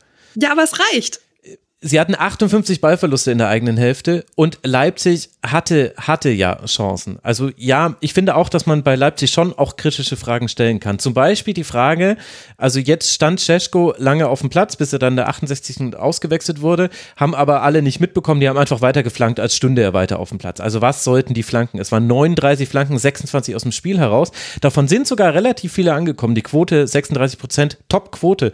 Aber die Kopfbälle waren ganz selten gefährlich. Eigentlich der wichtigste wichtigste war noch der von Openda. Das war auch eine der größten Chancen in diesem Spiel und den setzte dann am Tor vorbei. Das zeigt halt auch, es ist schwierig mit dem Kopf Tore zu erzielen. Also ich finde, das kann man kritisieren. Aber gleichzeitig finde ich, dass Leipzig schon wirklich deutlich überlegen war. Leipzig hatte eben diese 31 Schüsse in Expected Goals Wert von drei. Man hat es immer wieder geschafft, über Henrichs und Xavi die zu isolieren. Irgendwann haben die beiden auch mit Nkunku gemacht, was sie was sie wollten. Also in Kunku so sehr er auch zu Recht gelobt wurde. Defensiv hat man manchmal gesehen, dass er eben einfach noch sehr jung ist. Es gab eine Szene gegen Xavi, glaube ich, da, da grätscht er schon so rein und Xavi lutscht, lupft einfach den Ball über ihn drüber und denkt sich so, ja, herzlichen Dank, jetzt habe ich dich ausgespielt und ganz viel Platz hier. Also ich finde, Leipzig hat das dann eigentlich gar nicht so schlecht gemacht in der zweiten Hälfte. Vor allem, man hatte 15 Ecken, da kann man jetzt kritisieren, dass sie da nicht genau äh, genug draus äh, gemacht haben. Aber ich finde, es gab die Chancen. Kevin Trapp musste ein paar Mal eingreifen. Es kann passieren, dass man so ein Spiel dann verliert, weil man eben einmal nicht gut verteidigt hat. Aber also, wenn das die Dino Topmiller Masterclass war, dann will ich gar nicht, also dann weiß ich nicht, ob ich jedes Eintracht Frankfurt Spiel sehen möchte, weil das war jetzt auch nicht immer schön. Äh, klar hat auch Eintracht Frankfurt äh, auf Spieler verzichten müssen. Also Mamouche, Shaibi und Skiri haben ja gefehlt. Deswegen hatten wir ja die Doppelsechs Larsson Götze. Das ist auch was, was ich nicht auf meiner Bingo-Karte hatte vor dieser Saison. Aber, also wie gesagt, ich fand, äh, Leipzig hat eigentlich auch Dinge gut gemacht.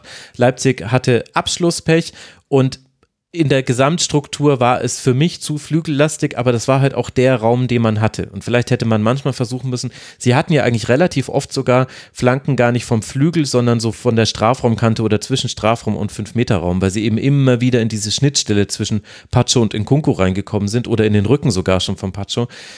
Und da kannst du vielleicht noch irgendwie bessere Abläufe einstudieren, dass eben erster, zweiter Pfosten und Rückraum immer besetzt sind, dass du quasi blind diesen Pass spielen kannst. Das war jetzt nicht so, das war ein Fehler. Äh, das Nachrückverhalten der Sechser war da nicht immer gut. Auch das Einrückverhalten des Außenverteidigers. Mal war er eingerückt, mal stand er noch breit, mal war er an der Strafraumkante. Also war so ein bisschen random, wo die standen. Klar, kann man optimieren. Aber eigentlich ist es doch mindestens ein 1 zu 1. Oder? Ja, aber war es ja halt auch nicht. Also ja, wir gut. könnten über ja, wir können über Expected Goals und äh, Schieß mich tot alles sprechen. Ja. Äh, am Ende zählt es auf dem Platz und am Ja, Ende zählt das gut. Ergebnis. Na gut. Also jetzt mal ganz im Ernst. Also in der zweiten Halbzeit hat Frankfurt teilweise mit einer Sechserkette gegen den Ball verschoben. Und äh, wie Götze da dirigiert, anders kann man es nicht sagen. Ähm, das ist einfach, das macht dann, das macht dann auch bei so einem Ergebnis und so einem Spiel dann trotzdem Spaß zu gucken. Und Leipzig hat eigentlich auch trotz der Abgänge die individuelle Klasse, um aus dem Nichts ein Tor zu machen. Ja, Ähm, Danny Olmo kam wieder zurück in der 68.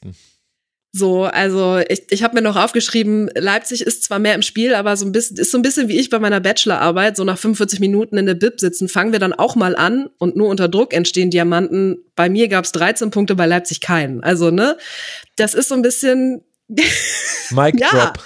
also ich finde, clevere, clevere Frankfurter haben sich diesen, diese drei Punkte wirklich hart erkämpft und ermauert sie. im, im äh, Auswärtssieg, ähm, im ersten Auswärtssieg im Kalenderjahr. Ähm, also die Sportschau hat irgendwie nach 60 Minuten im Live-Ticker geschrieben gehabt, dass Leipzig drückend überlegen war. Das kann man so sehen, aber also das es stimmt, es stimmt sicherlich auch. Aber sie machen halt das Tor nicht. Und wie kann man dann überlegen sein? So, also Kevin Trapp rettet in der 65., 71. und 87. Minute mit einfach mit seiner individuellen Klasse und trotzdem, also und, und Frankfurt verteidigt einfach. Also sie bringen den Sieg über die Zeit und können weiter von der Champions, also können von der Champions League so ein bisschen träumen. Und Hm. wenn sie das weiterhin so, wenn sie ihren Stiefel so durchziehen und dann natürlich kommt da sicherlich auch das ein oder andere mehr mal mal Glück dazu, dann ist das aber auch voll, voll realistisch. Was ich mir halt noch mal so aufgeschrieben hatte, war die Frage, ob die Winterabgänge Forsbeck und Werner halt irgendwie vielleicht doch ähm, ja ein großes großes Thema für Leipzig werden könnten oder ob dieses eine Spiel jetzt halt einmal verloren äh, so äh, verloren gegangen ist. Also ich bin nächste Woche wirklich unfassbar gespannt auf Ja. äh, Marco Rose gegen Alonso Masterclass. Also das, also ich Heimspiel erwarte, gegen ich Leverkusen. erwarte wirklich, also von der Bundesliga erwarte ich schon wirklich wenig, ne? Aber von dem Spiel, Ja, das wird ein Fest der Fankultur. Ja, also Werner hat definitiv nicht gefehlt in diesem Spiel. Was hättest du in dem Spiel mit äh, Timo Werner äh, gewollt? Er hätte gar nicht den Platz gehabt, wo er hätte reinlaufen können. Forsberg kann man drüber argumentieren mit Elmas, äh, der wurde eingewechselt hinten raus, aber halt in der 88. konnte nicht mehr so wirklich wirklich Akzente setzen. Dass Olmo zurückgekommen ist, glaube ich, war wichtig. Und es, es, es stimmt auch alles, was du sagst. Ich glaube, es gibt wirklich einfach diese zwei Sichtweisen auf dieses Spiel. Und was man aber auch wirklich nochmal sagen muss, ist, äh, wir haben es ja auch im Schwerpunkt äh, zu Eintracht Frankfurt nochmal rausgearbeitet. Der kam unmittelbar vor der Winterpause. Und liebe Hörerinnen und Hörer, den kann man sich noch perfekt anhören, weil schon damals haben wir gesagt, was für ein brutaler Kader das eigentlich ist, wenn da jetzt mal noch ein Stürmer mit dazu kommt und noch so zwei, drei andere Lücken geschlossen werden. Und jetzt siehst du Sascha Kalajdzic, du siehst Danny van de Beek, der, obwohl er so wenig Spielpraxis hatte, also wir werden gleich über Jaden Sancho sprechen. Ich würde das ungefähr auf eine Ebene stellen. Du hast einfach schon sehr viel gesehen, wo du dir gedacht hast, oh, das könnte lecker schmecken, können wir davon bitte noch mehr sehen? Kannst du bitte ganz schnell fit werden, dass du 90 Minuten spielst? Also Eintracht Frankfurt, das ist schon brutal und Eintracht Frankfurt ist einer der Gewinner dieses Spieltags, so muss man es sagen, während Leipzig es eben nicht schafft, die Lücke zu Bayern und Leverkusen zu schließen und jetzt dann eben gegen jenes Leverkusen spielt, hat genau die Eintracht das hinbekommen. Wir sind in diesen Spieltag reingegangen mit drei Teams, die 24 Punkte hatten. Eintracht Frankfurt hatte 27, ist auf Rang 6 damit weiter geblieben, drei Punkte hinter Dortmund und sechs Punkte hinter den Champions League Rängen und das bringt uns nämlich dann zum zweiten zweiten Gewinner dieses Spieltags und das ist eben genau jener BVB, denn der schafft es eben zu gewinnen, während Stuttgart und Leipzig genau das nicht gelingt und man drei Punkte auf die aufholt. Und die BVB-Fans, denen war, glaube ich, nicht langweilig während der Winterpause. Zumindest hatte ich den Eindruck so. Wir haben ja auch viele davon im Forum. Ich glaube, der BVB-Thread ist einer der meistgeklickten in der Rasenfunk-Forums-Geschichte. Was ist alles passiert? Also erst hat man entschieden, weiter mit Tasic zu machen, dann hat man das Trainerteam um Nuri Sahin und Sven Bender aufgestockt und dann hat man noch Jaden Sancho zurückgeholt und mit Ian Matzen auch jemand verpflichtet, der gleich im ersten Spiel gegen Darmstadt 98 schnellster Spieler aller auf dem Feld stehenden Akteure war. Also dieses Thema Tempo, vielleicht könnte man das dem mit Marzen ganz gut begegnet sein. Allerdings muss man so ehrlich sein, man hat auch ein paar Dinge vom alten Dortmund in Anführungszeichen gesehen. Also Probleme im Spielaufbau. Die erste Hälfte war zäh wie eine Schuhsohle, sogar weite Hälfte, zweite Teile der zweiten Hälfte auch noch. Julian Brandt trifft in der 24. Minute nach einer tollen Einzelaktion von Jamie Bino Gittens. Und erst in der 77. Minute kann dann Marco Reus auf Vorlage von Jaden Sancho das 2 zu 0 erzielen. Vorher hatte Mal einen ganz tollen Steckpass auf Sancho äh, gespielt. Und in der 91. Minute kann dann Mukoko ein wirklich sehr gutes Spiel nach Einwechslung krönen mit dem 3 zu 0, was eben heißt, Jan Lukas, wir haben ein deutliches Ergebnis, aber so deutlich war der Spielverlauf definitiv nicht. Und dann haben wir im Grunde, können wir jetzt fast die Diskussion weiterführen, die wir gerade mit Frankfurt und Leipzig hatten. War Dortmund jetzt so gut? War Darmstadt so schlecht? Wo magst du dich positionieren? Ich nehme dann einfach die Gegenposition ein. Also Darmstadt war auf jeden Fall nicht so gut. Oder also war das die eine Seite? Hast du gesagt, war Darmstadt so gut oder war Dortmund so schlecht? Äh, nee, andersrum. War Dortmund so gut oder war Darmstadt so schlecht? Ach so, okay. Ja. ja, gut. Allein, dass ich diese Frage schon nicht beantworten kann, wer jetzt in diesem Spiel so gut gewesen sein soll, äh, ja, das sagt, glaube ich, schon viel. Also die, dieser zähe Start war irgendwie, dass nach 15 Minuten hatte Darmstadt irgendwie 140 zu 80 Pässe und von diesen nach 15 Minuten 140 gespielten Pässen kann man dann am Ende sehen, dass irgendwie kurz vor Ende waren es dann 113 insgesamt ins Angriffsdrittel von Darmstadt. Also die haben sehr, sehr viele Pässe gespielt und trotzdem nur sehr, sehr wenige. Also das sind ja dann, also ich weiß gar nicht, ob dieses Vergleichen von diesen beiden Werten Sinn ergibt. Es soll auf jeden Fall zeigen, dass sie sehr viele Pässe gespielt haben und sehr, sehr wenige davon nach vorne. Das Schlimme ist, dass Dortmund zur 75. Minute noch weniger Pässe ins Angriffsdrittel gespielt hat. Also das waren dann 104. Ähm, das ist wirklich, Zay trifft es halt so gut und Darmstadt hat einfach in der ersten Halbzeit mehr Ballbesitz als Dortmund und das nicht, weil Dortmund sagt, ja, komm, wir lassen die irgendwie kommen, sondern es stand halt auch 0-0 und trotzdem hatte Darmstadt den Ball und Dortmund mhm. ist nichts eingefallen, außer den Ball irgendwie auf Füllkrug, in Richtung Füllkrug zu spielen.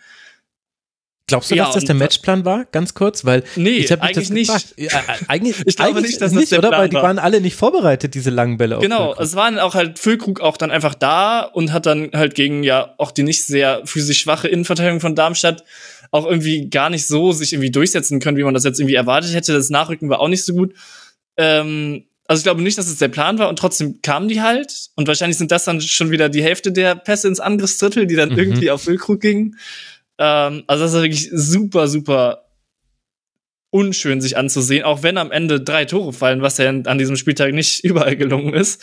Ähm, Darmstadt wiederum hat so viel den Ball gehabt und war trotzdem total leicht irgendwie zu stressen. Sobald Dortmund irgendwie angelaufen ist, kommt der Pass ohne, ohne Grund einfach drei Meter in den Rücken vom nächsten Spieler.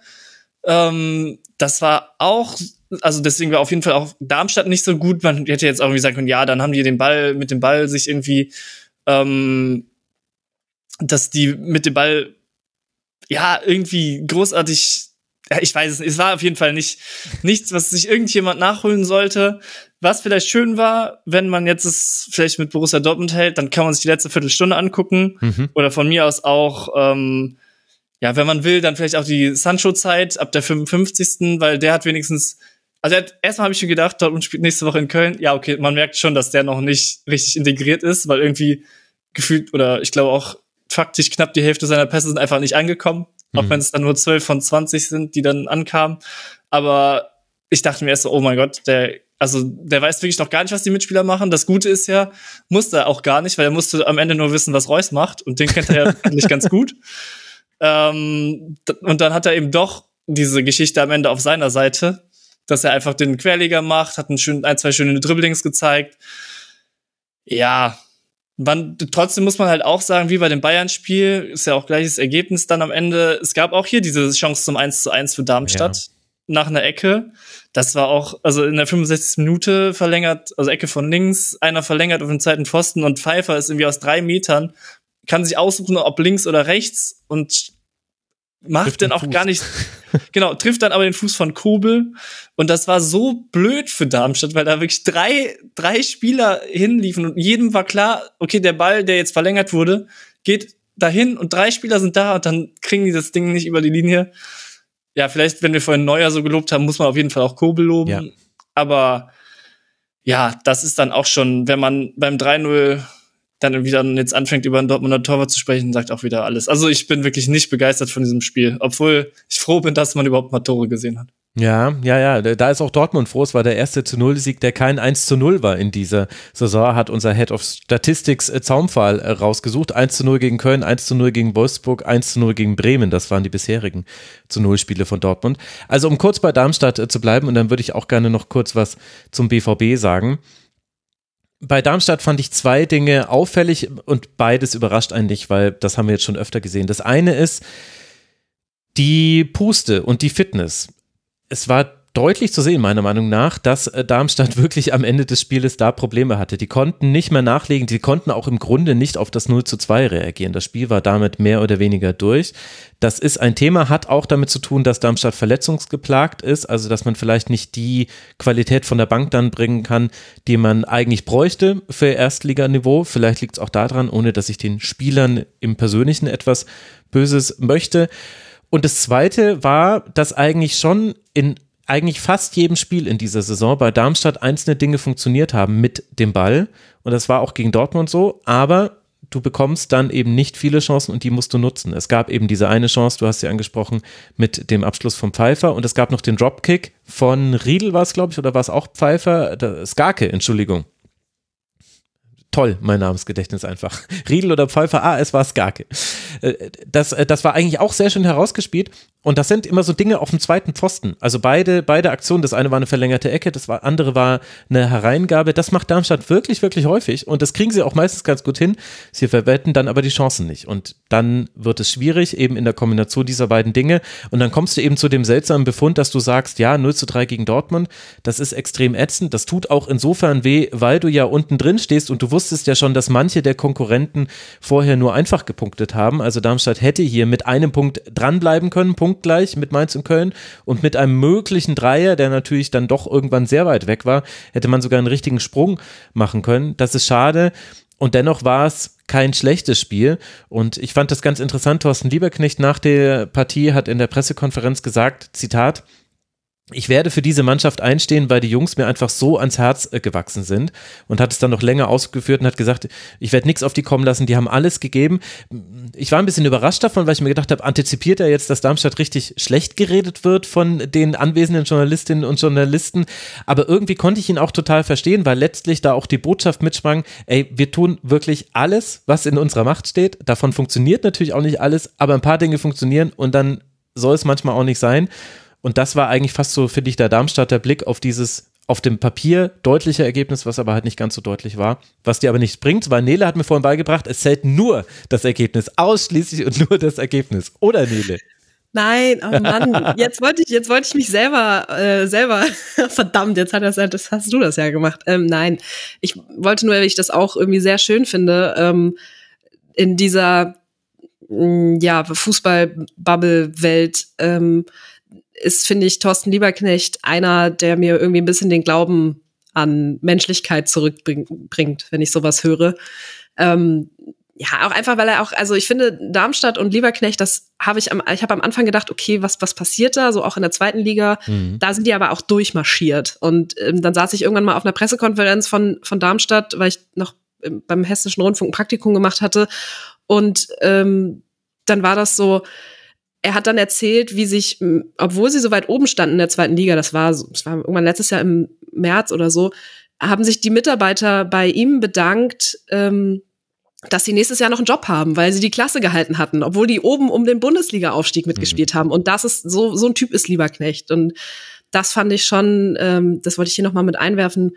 Das macht, auch wenn es nicht immer Spaß macht, Darmstadt beim Fußballspielen äh, zuzugucken, äh, wobei jetzt das Spiel wirklich ja jetzt nicht so schlecht war, ähm, ist es irgendwie schön, sowas dann doch nochmal auch zu sehen, dass in dieser Geschäftswelt Fußball, und das ist es ja, das können wir Romantikerinnen und Romantiker uns kleinreden, wir wollen, doch irgendwie noch so ein bisschen Menschlichkeit gibt und ein Lieberknecht, der äh, ein guter Zweitligatrainer ist und Darmstadt, glaube ich, auch eine gute Zweitligamannschaft ist. So. Mhm. Jetzt habe ich alle Darmstadt-Fans gegen mich aufgebracht. Völlig zu Recht auch. Nee, glaube ich ehrlich gesagt gar nicht. Die sehen das ja alles sehr realistisch. Und äh, Thorsten Lieberknecht hat auch äh, das äh, perfekte, also er hat mal den perfekten Satz gesagt. Ich glaube, den werde ich noch ganz oft zitieren. Er meinte mal irgendwann, als es um Beziehungen zu den Fans und so weiter ging, hat er gesagt, wir, die Spieler und wir als Trainerteam, wir sind nur zu Gast bei diesem Verein. Und als Gast muss man sich auch entsprechend höflich und wertschätzend und respektvoll und so weiter verhalten. Und da hat natürlich das Fanherz in mir laut gebrüllt und gesagt, ja Mann, so ist es nämlich, Leute. Gut, das ist äh, der SVD. Äh, Jan Lukas hatte so ein bisschen mit dem Kopf geschüttelt, als es darum ging, wie gut oder schlecht jetzt dieses Spiel war. Aber da könnte man ja auch nochmal die Brücke zurück zum BVB bauen, äh, glaube ich, Jan Lukas.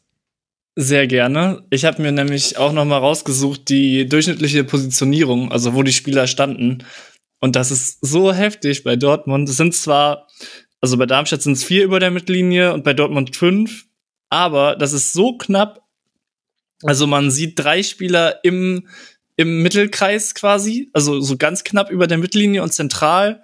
Und dann sieht man halt Bino Gittens und den Flügelspieler auf der anderen Seite. Das ist natürlich Malen.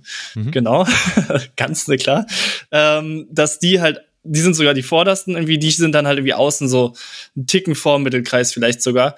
Also es ist wirklich, und das ist ja ein Spiel, wo Dortmund, also man könnte jetzt sagen, ja, früh in Führung gegangen und dann hinten reingestellt, aber das war ja gar nicht, wie wir gesagt haben, Darmstadt war ja irgendwie auch platt und sehr früh platt. Die haben jetzt irgendwie, sind jetzt nicht angelaufen, haben irgendwie das Spiel gemacht und haben irgendwie Dortmund in die eigene Hälfte gerückt, sondern Dortmund hat einfach 0,0 Dominanz ausgestrahlt und ja, nee, jetzt behalten wir den Ball, jetzt beherrschen wir das Spielgeschehen, spielen den Ball von Seite zu Seite und drücken dann Darmstadt irgendwie immer weiter hinten rein, dann fällt mit einem guten Mittelstürmer irgendwann mal einen Ball in den Strafraum, Füllkrug macht ihn rein.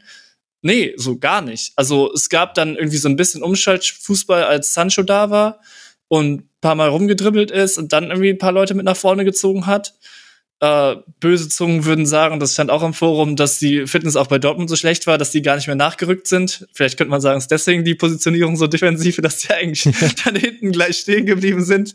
Würde ich jetzt vielleicht nicht, ich finde das einfach total erschreckend als Mannschaft, die die in die Champions League spielt, wenn man so eine Positionierung hat und wenn man jetzt nicht, also da, da in Darmstadt musst du doch irgendwie das Spiel kontrollieren und irgendwie den Ball in der gegnerischen Hälfte haben. Also, sorry.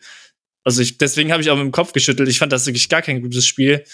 Ähm, ja, und das dafür spricht dann irgendwie auch ein bisschen, das wollte ich auch noch angesprochen haben, das 1-0 für Dortmund, aber vielleicht wollt ihr erstmal was zu dem Positionierungsding sagen. Ja, ich finde, mit dem 1 zu 0 kann man da ja eigentlich auch ganz gut rein argumentieren, weil man eben sagen kann, naja, also wenn die Positionierung so schlecht war, wie sind denn dann die Torchancen entstanden? Ja, gucken wir uns mal aus, äh, aufs 1 zu 0.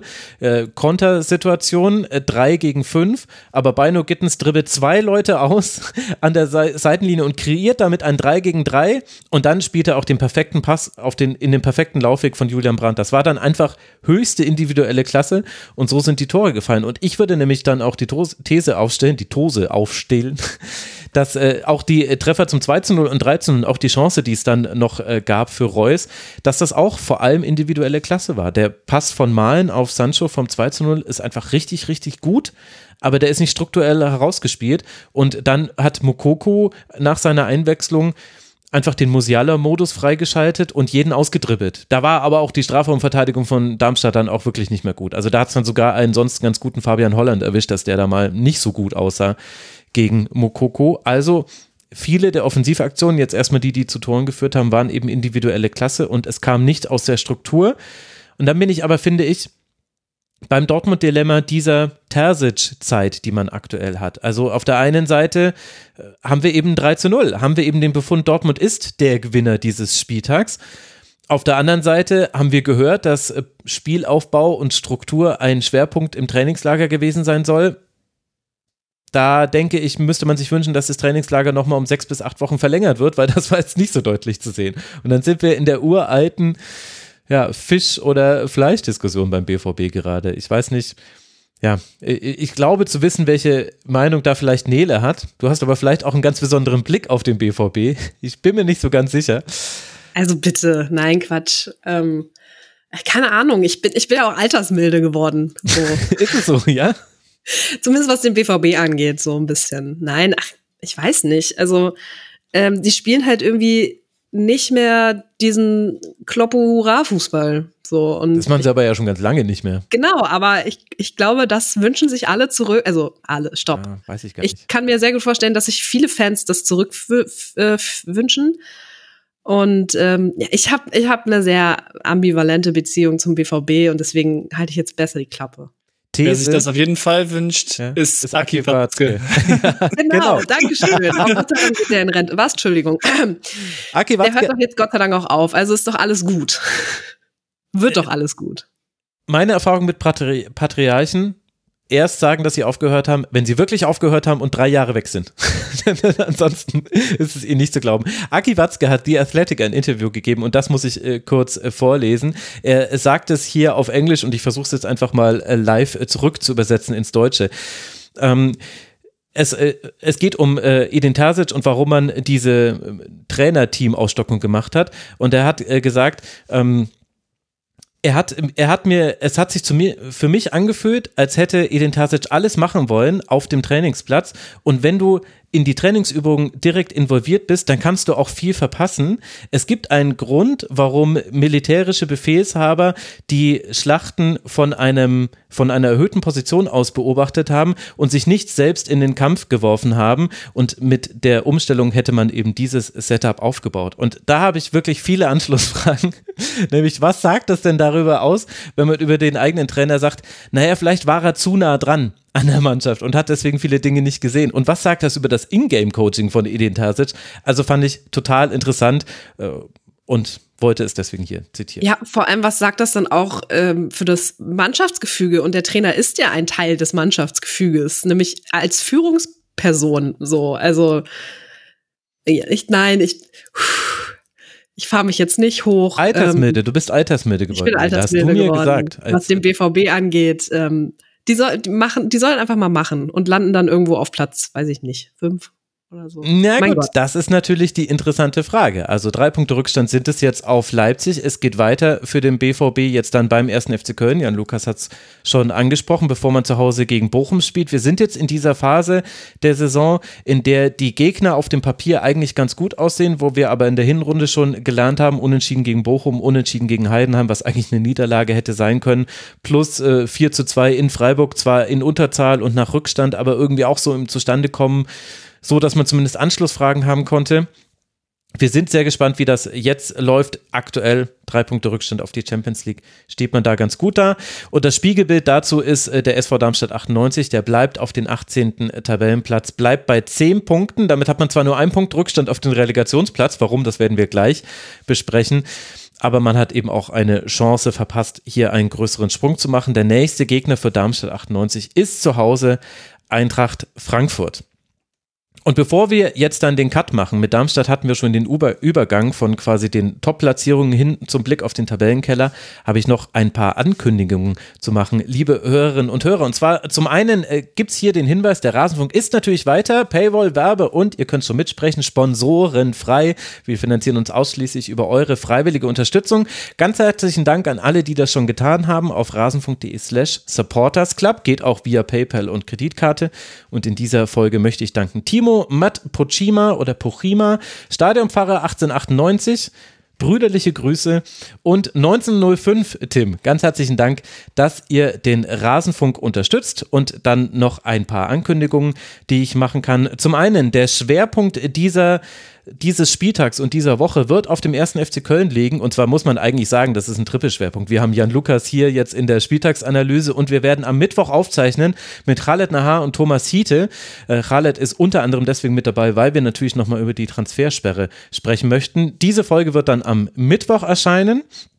Letzte Woche ist schon erschienen ein Tribünengespräch, in dem haben Frank und ich eine Bilanz gezogen, eine vorläufige Bilanz, muss man sagen, zum letzten Jahr im Rasenfunk. Was hat sich getan durch die GmbH-Umstellung? Wie ist jetzt unser Blick auf äh, die Frauen-WM, dass wir mit Annika da eine eigene Reporterin hinschicken konnten. Wie ist die finanzielle Entwicklung des Rasenfunks? Und wir begrüßen einen freien Mitarbeiter im Rasenfunk. Moritz wird mir beim Gästemanagement helfen. Wie es dazu gekommen ist, auch das alles hört ihr im Tribünengespräch.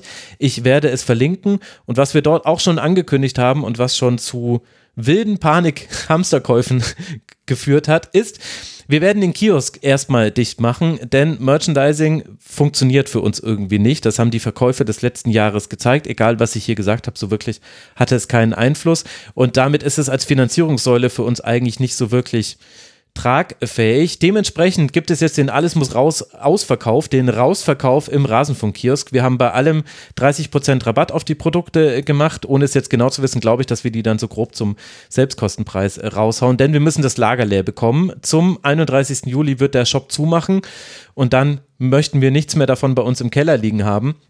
Das heißt, kauft uns bitte leer, haben schon viele von euch gemacht. Auf einmal läuft sehr erfolgreich im Kiosk. Vielleicht hätten wir das mal früher machen sollen. Vielleicht kommt Merchandise auch irgendwann in einer anderen Form wieder zurück. Auch da hört gerne ins Tribünengespräch rein. Da sprechen wir länger drüber. Rasenfunk.de und äh, kiosk.rasenfunk.de ist natürlich die direkte URL zum Kiosk. Da könnt ihr jetzt noch ein paar Dinge erwerben. Die erste Tasse ist jetzt schon ausverkauft. Shirts gibt es nicht mehr alle Größen. Der Hoodie ist jetzt auf einmal sehr, sehr heiß begehrt. Also schaut es euch an. Und das soll aber auch der Ankündigungsblock geblieben sein. Jetzt wollen wir sprechen über den Abstiegskampf. Jetzt kommen wir zu den Spielen, die zumindest von dem, was auf dem Feld passiert ist, vielleicht nicht ganz so ereignisreich waren wie das, über das wir jetzt schon gesprochen haben. Vielleicht werden die Spielsegmente jetzt auch kürzer. Ich bin sehr gespannt. Lasst uns beginnen mit Rang 17, nachdem wir gerade Darmstadt auf 18 abgefrühstückt haben, mit dem ersten FC Köln und dem ersten Spiel Jan Lukas unter dem neuen Trainer Timo Schulz. Und dieses Spiel, es beginnt, also es begann schon früher, aber der erste Höhepunkt ist das 1 zu 0 von Davy Selke. Ja, der FC, er kann wieder Tore erzielen. Aber nein, der FC kann leider nicht zu Null spielen. Das haben wir dann in der 55. Minute gesehen, als Adrian Beck im Grunde sich gedacht hat, wenn ich jetzt mein erstes Bundesligator für Heidenheim mache, dann mache ich das mindestens genauso schön wie Davy Selke bei seinem 1 zu 0. Es waren vergleichbare Situationen, schöne Schüsse aus der Drehung. Und das ist dann das 1 zu 1. Und am Ende bleibt es jetzt bei diesem Spielstand und Köln schafft es eben nicht, den Befreiungsschlag zu machen, sondern immerhin nicht zu verlieren. Was hat sich denn verändert unter Timo Schulz, deiner Meinung nach? Was konnte man in diesem Spiel schon sehen? Um, ähm, das ist zwar die richtige Frage, trotzdem, weil du auch gesagt hast, mit, ja, es beginnt mit Davy Selke. Man könnte jetzt sagen, ja, es also hast du ja auch selber schon eingeschränkt, das erste Highlight ist Davy Selke. Ja, ja, genau. Und ich sage auch gerne gleich was zum neuen Trainer. Nur weil wir jetzt dieses, das übers Beginn, äh, ja, aufgezogen haben. Eigentlich beginnt sogar schon Tag vorher in Köln, weil es das Abschlusstraining gab. in dem einmal sportlich sich Luca Waldschmidt schwerer verletzt hat, ja. mehrere Wochen ausfällt, der meiner Meinung nach eigentlich vielleicht mit Florian Keins der beste Spieler, also Fußballer, der beste Fußballer, wichtig, der beste Fußballer der Mannschaft ist. Und ähm, gleichzeitig sind eben haben das so viele mitbekommen, weil das total bitter war, äh, dass eben die Fanszene aufgerufen hat, das Training zu besuchen. Und gerade als wir da alle einmarschiert sind im Franz-Kremer-Stadion zum Abschlusstraining, um so eine halbe bis dreiviertel Stunde mal ein bisschen Support zu zeigen und zu sagen, jo, wir stehen zusammen, was dann auch in einer sehr guten Rede irgendwie an die Spieler vermittelt wurde, die sich auch so Arm in Arm irgendwie davor aufgestellt hatten. Ja, also dann verletzt sich jedenfalls äh, Luca Waldschmidt nach diesem hochemotionalen Training und der beste Fußballer fällt erstmal aus. Aber das sind eben zwei, zwei Ereignisse vorher, die man, die man irgendwie noch mitteilen muss. Und gerade dieses, dieser Zusammenschluss ist, glaube ich, ziemlich entscheidend, wenn man eben nicht aus Köln kommt und das kennt, dass irgendwie in Köln ja auch die Stimmung sehr, ja, so gerüchteweise sehr schnell kippen kann. Ich weiß gar nicht, ob das tatsächlich der Fall ist unbedingt, aber äh, also im inneren Kern zumindest glaube ich eher nicht. Und das war eben genau auch die Aussage, sowohl vor dem Spiel beim Abschlusstraining als auch nach dem Spiel, wo dann auch die Mannschaft in die Kurve kam und lange stehen geblieben ist. Ähm, da gab es dann auch die Ansage vom Capo von wegen, ja, ey, wir sind so, es ist jetzt der Anfang erst, so, wir sind beieinander mhm. und werden das auch nicht aufhören. So, es gab zwar vor der Pause das erste Mal Pfiffe beim Auswärtsspiel in Berlin äh, bei Union, aber das, da haben sich auch einige drüber geärgert, weil das eben auch, also niemand nimmt diese oder die wenigsten machen der Mannschaft einen Vorwurf, um jetzt langsam auf das Spiel zu kommen, sondern es fehlt einfach an sehr vielem. Aber dass die Mannschaft nicht alles geben würde, da, da würde, glaube ich, niemand sagen, aha, ja, der und der, der, der versteht nicht, dass er, wie Lieberknecht sagt, ja, nur zu Gast beim Verein ist irgendwie, sondern alle wissen, jo, das ist eine große Sache und es es vergeht eigentlich kein Interview, ohne dass jemand sagt, ey, das ist so ein großer Verein. Und ja, dementsprechend hauen sich dann eben auch alle rein. Und damit jetzt zum Spiel übergeleitet, ist es irgendwie schwer, weil in der ersten Viertelstunde nach diesem emotionalen Höhepunkt am Vortag ist es so, dass, dass Heidenheim erstmal rauskommt und den Ball hat. so. Was, glaube ich, auch Heidenheim verwundert hat. Ja, Oder? genau. Also es war, es war, Heidenheim hatte es, glaube ich, auch nicht unbedingt vor, wie du sagst, sondern äh, Heidenheim hat den Ball, Heidenheim spielt den Ball, spielt ganz ruhig, hat auch kein, keine einzige Chance dadurch. Aber es ist so, das war bei dem Bochum-Spiel, auf das wir noch kommen, so dass das Publikum die so total getragen hat. Aber es gab gar nicht die es Auslöser. Man braucht ja, man braucht ja die Auslöser. Ja, oder es gab auch keinen Anlass zum Tragen, weil mhm. man war so da und war so, ja, jetzt spielen die halt. Mhm. Und jetzt singt man halt oder feuert an oder wie auch immer oder guckt auch nur zu. Aber das war erstmal so, gab irgendwie so wenig her. Mhm. Und das dann ähm, zum Glück über so einen Fernschuss von Husin Basic und so einen Kopfball nach Ecke von Säke, so die ersten Highlights dann auf Kölner Seite passiert sind, war, glaube ich, sehr, sehr wichtig. Weil sonst wäre das, glaube ich, ganz schnell, hätte es auch sehr schnell kippen können. Also nicht kippen im Sinne von, dass alle sauer werden, aber dann wäre es ein sehr schlechter Start in dieses eigentlich aufzubauen versuchte Momentum äh, gewesen. Ja, und dann macht Selke eben dieses Tor mit sehr, sehr viel Unterstützung von, äh, vom Glück, was wir vorhin ja auch schon bei Frankfurt angesprochen haben, zweimal abgefälscht. Mhm. Ähm, ja, und das ist auch verdient zu dem Zeitpunkt dann, finde ich. Also, in der, also ich glaube, die meisten waren sich einig, dass Köln in der ersten Halbzeit äh, die stärkere Mannschaft war. Und ja, da sind wir dann vielleicht auch doch nach diesem sehr, sehr langen äh, Beitrag bei der Frage, was hat Timo Schulz verändert? Weil ich finde, erstmal sieht, hat man da sehr, sehr wenig von gesehen.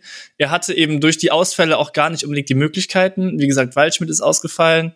Lubicic war auch nicht mit dabei. Ähm, und da gab es dann offen oder gibt es dann offensiv beim FC leider auch nicht so viele Veränderungsmöglichkeiten oder Stellschrauben, an denen man drehen könnte. Und Marc Uth hat sich ja wieder verletzt. Also weil genau, er so lange Uth, weg war, ja. rechnet man den gar nicht mit dazu. Aber als du gesagt genau. hast, wir müssen eigentlich vor dem Spiel beginnen, dachte ich mir, ah, er beginnt bei Uth und dann bei Waldspiel. Ach nee, er steigt nee, bei der anderen ja. Verletzung ein. Also ist ja, ja Uth, so traurig es ist, habe ich schon, hat man, man schon gar nicht mehr so richtig im Kopf, weil das ist ja auch keine Veränderung, dass Schulz jetzt irgendwie, es wäre eine Veränderung gewesen, wenn er auf ihn hätte bauen können, aber er hat sich leider im einzigen Testspiel davor auf sehr fragwürdigem Geläuf in Essen verletzt. Ähm, Ja, ähm, deswegen, ich habe nachgeguckt, es waren wie viele Flanken? 32 Flanken. Das ist ja das, wo man beim FC immer drüber geredet hat. Da ist natürlich mit dem, mit dem Transferthema, dass man irgendwie auch gar nicht neue Spieler kaufen kann, natürlich auch schwer zu sagen, ja gut, wir stellen jetzt irgendwie alles groß um. Können wir am Ende gerne nochmal drüber sprechen, ob das nicht vielleicht doch eine Möglichkeit wäre. Gerade weil jetzt Selke auch noch ausfällt. Aber für dieses Spiel war eben Selke nun mal im Sturm da. Und mit einem Davy Selke musst du halt eben einfach Hereingaben reinbringen. Und der macht ja auch sein Tor dann dadurch.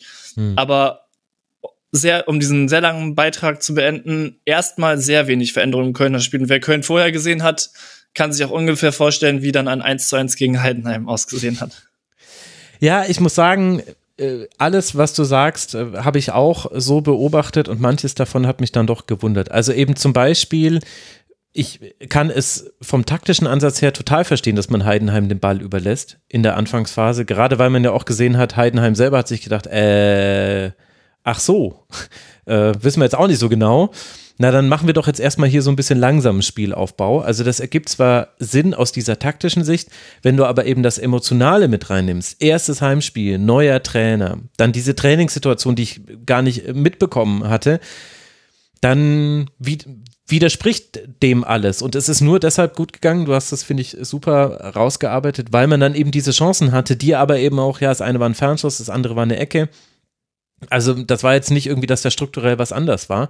was so ja mit einer der meistgestellten Fragen war, war, was würde jetzt mit Florian Kainz passieren? Weil wenn man Kritik an Steffen Baumgart üben wollte, dann glaube ich, hat sich vor allem an zwei Dingen aufgehängt. Das eine war der Umgang mit Nachwuchsspielern und ob denen eine Chance gegeben wurde. Da kam ja zum Beispiel Justin Deal dann auch irgendwann rein, in der 60. Minute, interessanterweise für Florian Kainz.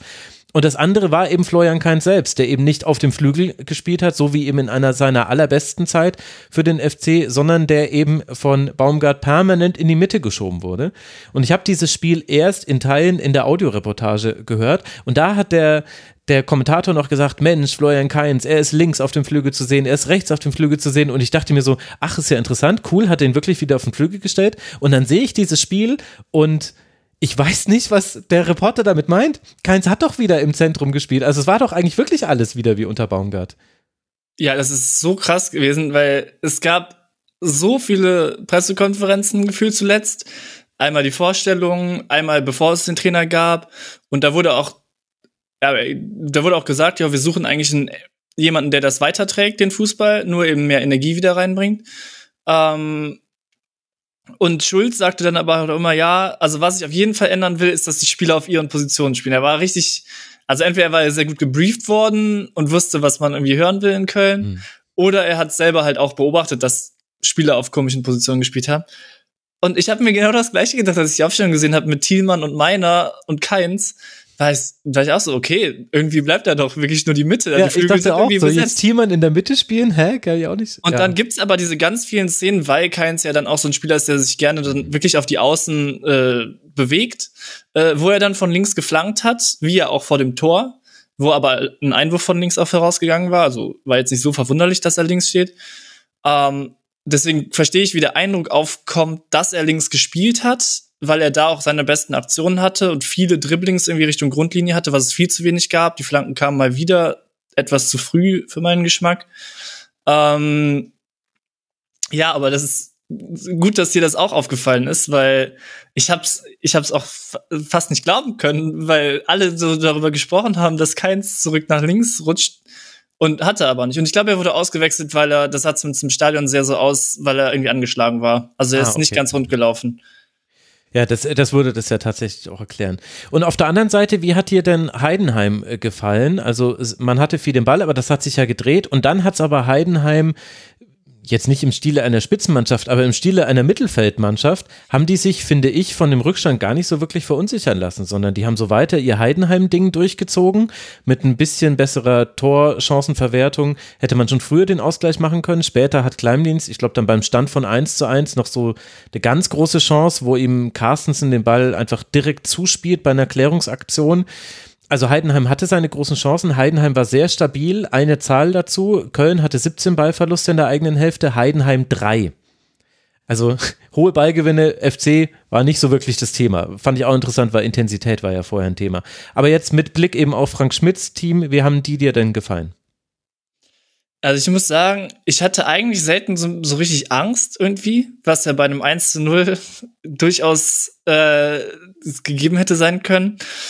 Wo man aber halt wirklich drüber sprechen muss, ist, dass es Chancen gab. Gerade auch diese große Chance für Teuerkauf, wo Schwäbe irgendwie das ganze Stadion ja, jubelte auf. Stimmt so wie das so in der Kurve ist, da ist dann irgendwie eine Fahne im Weg und ich hörte es nur jubeln und war erst so, ah shit, weil Jubel verbindet man ja erstmal mit dem Tor.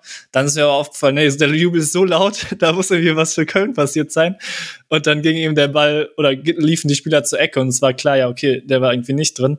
Also es war eine Riesenchance. Direkt nach dem 1 ähm, zu 0, ja, tatsächlich. Genau, genau. Also auch da wäre es wieder so ein Momentum-Break gewesen. Mhm. So, da sagen gerade alle, der FC Köln ist wieder da.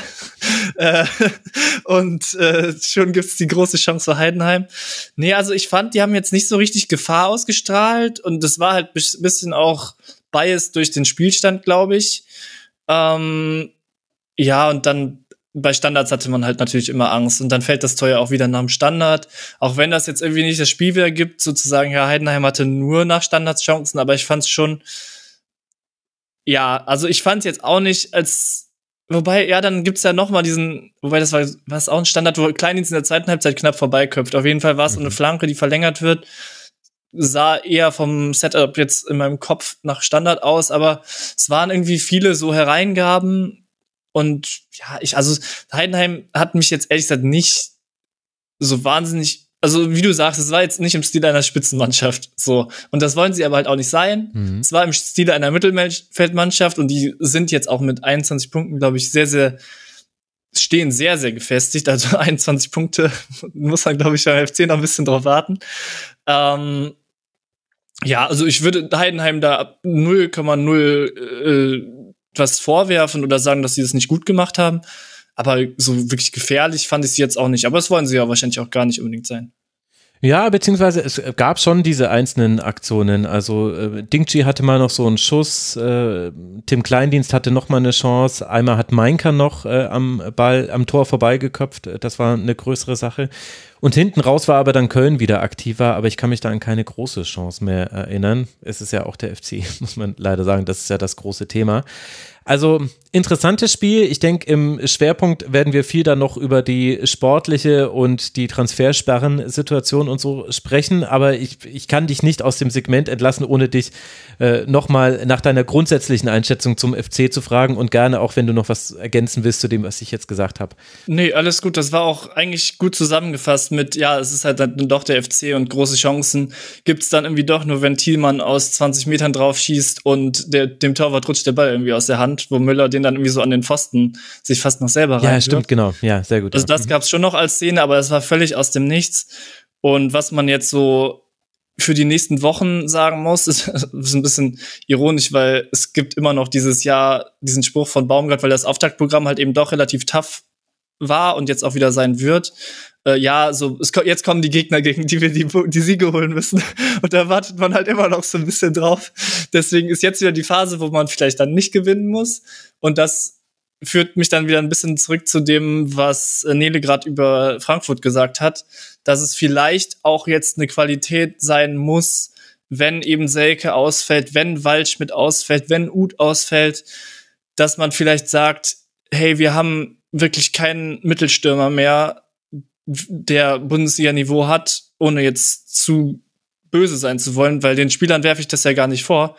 Ähm, da muss man vielleicht sagen, okay, wir haben halt, was wir haben, ist das vielleicht das Letzte, was es noch so gibt, ist Tempo, dass man über Thielmann, über meiner Geschwindigkeit aufbauen kann. Jetzt wird, soll Deal integriert werden dass man vielleicht sagt, okay, es hat auch schon erfolgreiche Mannschaften gegeben, die vielleicht nicht so viel den Ball hatten. Das Blöde ist, jetzt hat man gerade einen neuen Trainer gesucht, der unter dem, unter der Maßgabe gesucht wurde, ja, macht doch mal bitte das, was Baumgart gemacht hat. Macht mal hohe Ballgewinne, seid mal intensiv, geht mal gut drauf.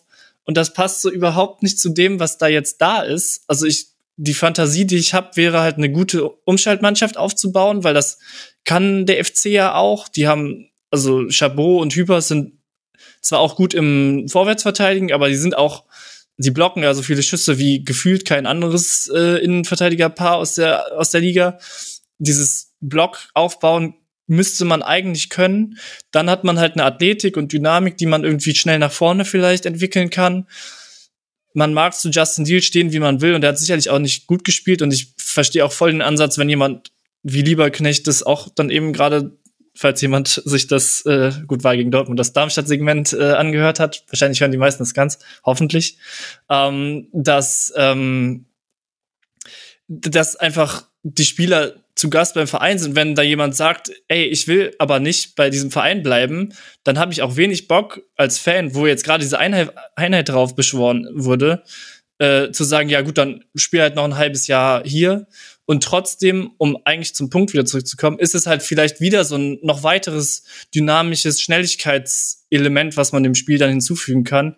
Und das ist wirklich, so leid mir das tut, die einzige Hoffnung. Ich war ich bin eigentlich immer relativ optimistisch, was den FC angeht und kann das auch immer noch nicht abschreiben, weil es gibt ja auch noch viele Mannschaften und aber wenn jetzt wirklich auch noch die die Fußballer reihenweise wegbrechen, dann musst du halt irgendwie zu einer Umschaltmannschaft werden. Das ist vom Timing halt sowas von bescheiden, äh, dass jetzt der neue Trainer da ist, der wirklich unter einer ganz anderen Maßgabe geholt wurde. Vielleicht ja nur nach außen, aber ich hoffe, dass man da irgendwie ein bisschen was umstellen kann. Mhm. Ja, ich muss mich da noch mal kurz mit reinschalten, weil ihr habt die jungen Spieler vorhin auch noch mit angesprochen, die Köln ja dann jetzt irgendwie hochziehen muss. Ich glaube, dafür ist Timo Schulz der Richtige, weil das, was er jahrelang ähm, auf, mit dem FC St. Pauli und den U-Mannschaften gemacht hat, das hat er bei den, bei, gerade bei der U17 und der U19 eigentlich sehr, sehr, sehr gut gemacht. Und ich glaube, mit unter der Maßgabe, dass es für Köln, das wird ja dann auch Teil des äh, nächsten Tribünengesprächs wahrscheinlich sein, eher schwierig wird, ähm, neue Spieler ähm, aus anderen Vereinen zu holen, ist, glaube ich, alles, worauf irgendwie Köln hoffen kann, dass äh, Timo Schulz alles auspackt, um die Jugend, ähm, die in Köln vorhanden ist, besser zu machen die ja auch einen viel dynamischeren Fußball immer spielen. Also wenn man sich im letzten Jahr diese U19 ja. ähm, Pokalsiegermannschaft angeschaut hat und Vize, nee, Halbfinal, Meisterschaftsmannschaft, ähm, das ist ein, ein, ein Fußball, der sich da entwickelt und das, das ist ja nicht nur in Köln so, sondern es sind ja diese ganzen aufstrebenden Spieler. So, ich wenn man irgendwie Jugendfußball guckt, dann sieht man ja, was das für, für Athletikmaschinen im Prinzip sind. Und das ist halt auch wieder ein bisschen dieser Ansatz, ja, okay, man braucht vielleicht ein bisschen, um sich im Positionsspiel mit Ballbesitz irgendwie in dieser Liga reinzufinden. Aber was die halt können, und da ist auch Finkgräf ein gutes Beispiel, der jetzt ein bisschen als Linksverteidiger immer mehr reinkommt, ähm, das, das ist vielleicht irgendwas, worauf man bauen kann. Und dann bin ich auch der Letzte, der sagt, ja, okay, es hat irgendwie nicht gereicht, weil ich bin beim FC und ich werde auch, wenn manche Leute nicht mehr oder Spieler beim FC sind, immer noch beim FC sein. Und so, man möge es vermeiden, dann ist es halt in der zweiten Liga und dann sind halt vielleicht coole, coole Leute dabei. So, und dann entwickeln die sich halt. So, das ist ja auch wenn es dann halt nicht gereicht hat, dann ist es halt so, aber die sollen halt gefälligst, ich habe vielleicht zu viele von diesen Motivationsreden in den letzten aber wirklich, Tagen gehört, ey. aber die sollen halt gefälligst äh, kämpfen, so, das machen die und deswegen ist zwar bitter, dass es nicht gereicht hat für einen Sieg, aber die, so das Setting insgesamt gefällt mir eigentlich schon ganz gut, so. Ja, das kommt da, dabei raus, wenn man zu sehr die Köln-Dokus guckt. Äh, letzte Frage, ist das vielleicht eure Stadt und euer Stadion, Jan Lukas? Ich bin mir da nicht so ganz sicher. Vielleicht hast du da eine Meinung zu. Wer nicht weiß, wovon ich rede, der hat einfach eine der legendären Kabinenansprachen von Steffen Baumgart äh, verpasst. Also, Köln wird jetzt dann spielen gegen Borussia Dortmund zu Hause und dann beim VfL Wolfsburg. Der erste FC Heidenheim, der auf Rang 9 liegt mit seinen 21 Punkten, damit natürlich auch eine ganz fantastische Hinserie abschließt. Der FC Heidenheim wird jetzt dann äh, gleich gegen Wolfsburg spielen zu Hause und dann gegen Hoffenheim.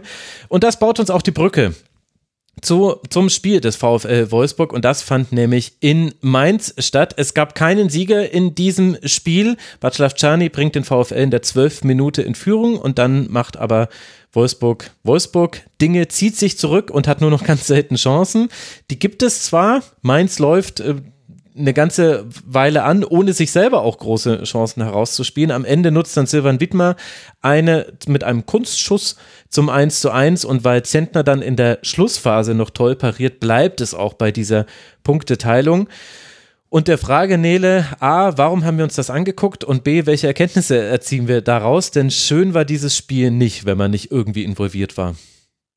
Ich glaube, Also auch wenn man angucken- involviert war, war es nicht schön. Ja, grad auf. angucken musste ich mir das ja halt jetzt dann irgendwie so. Also da, da fuhr, glaube ich, da fuhr kein Weg dran vorbei, da ging kein Weg dran vorbei. ähm, beruflich bin ich natürlich auch ein bisschen biased, was unseren einzigen Bundesligisten in der, ja, in Norddeutschland, Norddeutschland angeht. Ähm, Die Anführungszeichen hast du gerade visuell dazu gemacht, ja. Ja, genau. äh, nee, wir haben ja noch Werder. Gehört leider nicht zum NDR-Sendegebiet, aber gut, mein Gott. Ähm, ja, also Wolfsburg-Mainz. Das steht, glaube ich, nicht auf der Speisekarte von Fußballenthusiasten. Ich, es gibt ja diesen neuen tollen Twitter, äh, X ehemals Twitter äh, äh, Thread-Typen, der irgendwie jetzt immer aufschreibt, wie voll und ausgelastet die Fußballstadien dann wirklich sind. Ich müsste Mainz gegen Wolfsburg jetzt direkt nochmal raussuchen, aber es ist mir am Samstag irgendwann in die Timeline gespült worden, dass es nicht so viele Leute da Wenn man äh, da ins nur Stadion wüsste, wer da dahinter steckt. Das Aber da müsste ich dreimal 90 Minuten nachdenken, um das Ja, zu das, wissen. Naja, ähm, auf jeden Fall. Also Wolfsburg, ich versuch, ich versuch's mal jetzt schön und ordentlich hier zu machen, weil ich habe das Spiel ja jetzt dann wirklich auch gesehen und mir Gedanken dazu gemacht und ein paar Sa fast fast eine Seite sogar dazu aufgeschrieben. Ähm, was mir aufgefallen ist, Wolfsburg steht sehr luftig und nicht so schematisch strukturiert wie andere Mannschaften an diesem Spieltag. Die Abwehrkette steht sehr, sehr hoch, quasi mit fünf, teilweise sechs Spielern wird verteidigt. Und ähm, was mir gut gefallen hat, dass Kaminski auf der linken Seite gut mit nach hinten ge gearbeitet hat. Sowas finde ich immer gut. Ähm, Wind und äh, Mayer sind gefühlt Mayer, Mayer, Mayer, ne? Mayer, Mayer, mhm. gefühlt überall. Ähm, also das Tor von Czerny ist auch wirklich einfach ein schönes Tor gewesen, humorlos mit dem linken Vollspann in die untere rechte Ecke. Das ähm, auch, es war auch gut rausgespielt. Also weil bei Mainz hat da die Ordnung gefehlt und der Tscheche kann irgendwie bis zum Strafraum durchlaufen und setzt sich dann im 1 zu 1 gut durch. Also das ist auch Wolfsburg kann anscheinend Fußball spielen. So. Haben sich da auch super aus dem, durchs Pressing durchgespielt. Ja. Aber halt mit einer, also dann schon bemerkenswert geringen Geschwindigkeit. Also, also sie haben sich da wunderschön durchgespielt, aber alles mit zwei Kontakten. Und dann war Czerny eben, dann konnte er diesen Lauf machen, hat es dann äh, super gemacht.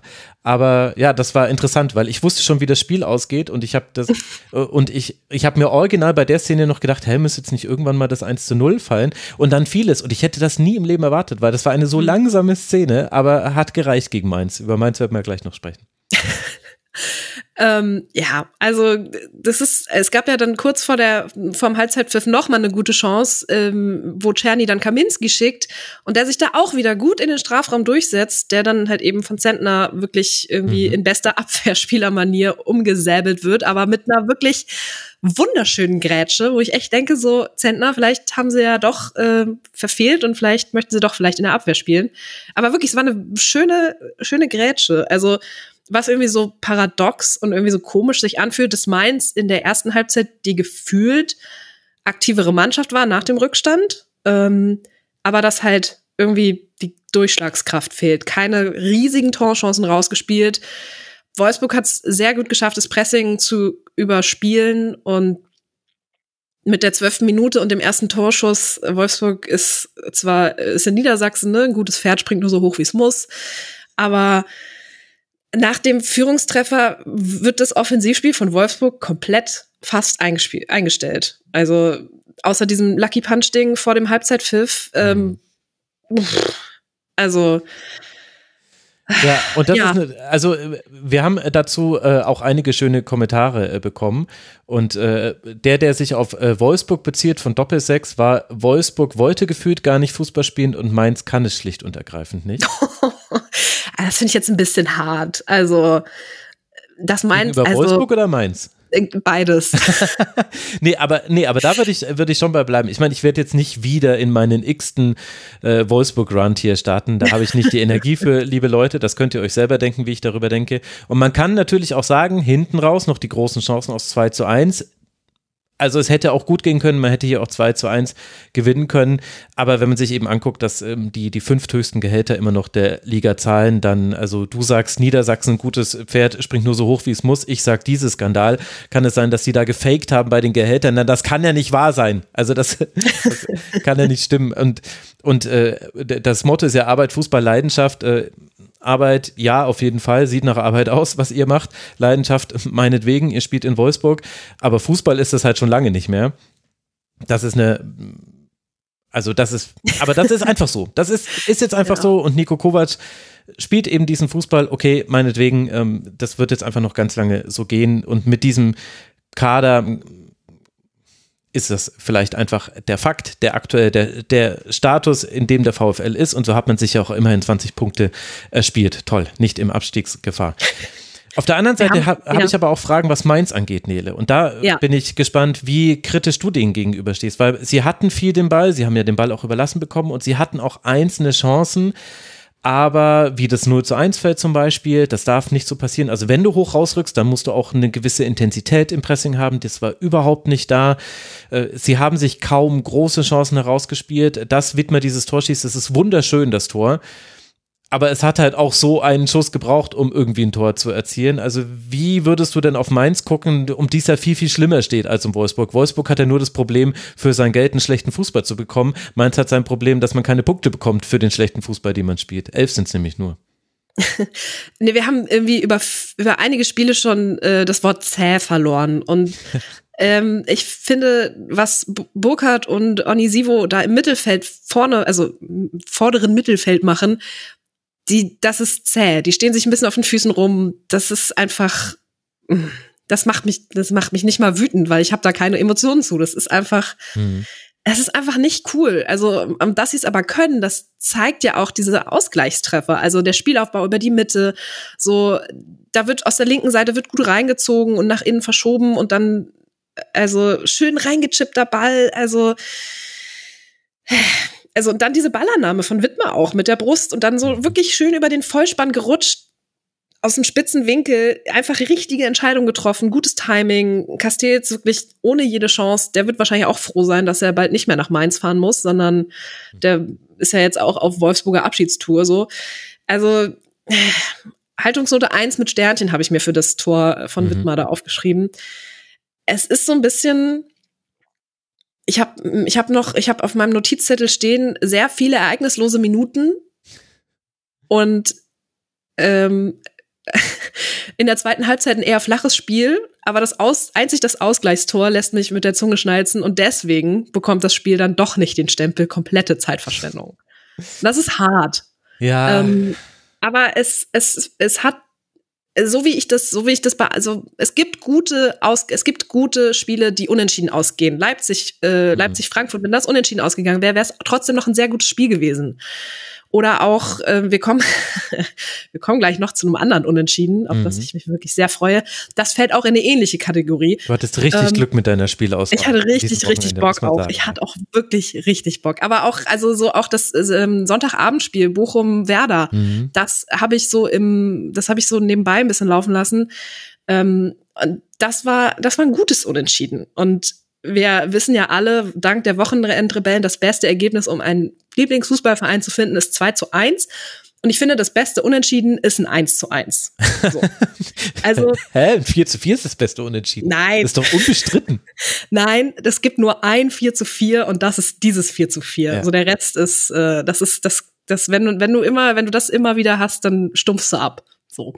Ähm, Okay. Aber auch das zeigt ja jetzt schon wieder, warum wir, warum ich weigere mich fast schon über Mainz zu sprechen und über. Naja, weil man halt auch nicht so viel Neues sagen kann, oder? So. Und das und ist halt, ich meine, auf der einen Seite finde ich, muss man schon zugestehen, dass es keine lange Winterpause war. Und, und, und man muss auch zugestehen, alle Teams hatten Probleme, in diese Wiederaufnahme der Bundesliga reinzukommen. Und wenn du das ligaweit so siehst, dann muss man, finde ich, auch in der Kritik das einfließen lassen, okay, es ist offenbar nicht so einfach, in den Leistungssport wieder reinzukommen, wie man sich das von außen vorstellt. Aber auf der anderen Seite sind die Probleme eben einfach, du hast es ja gesagt, die gleichen.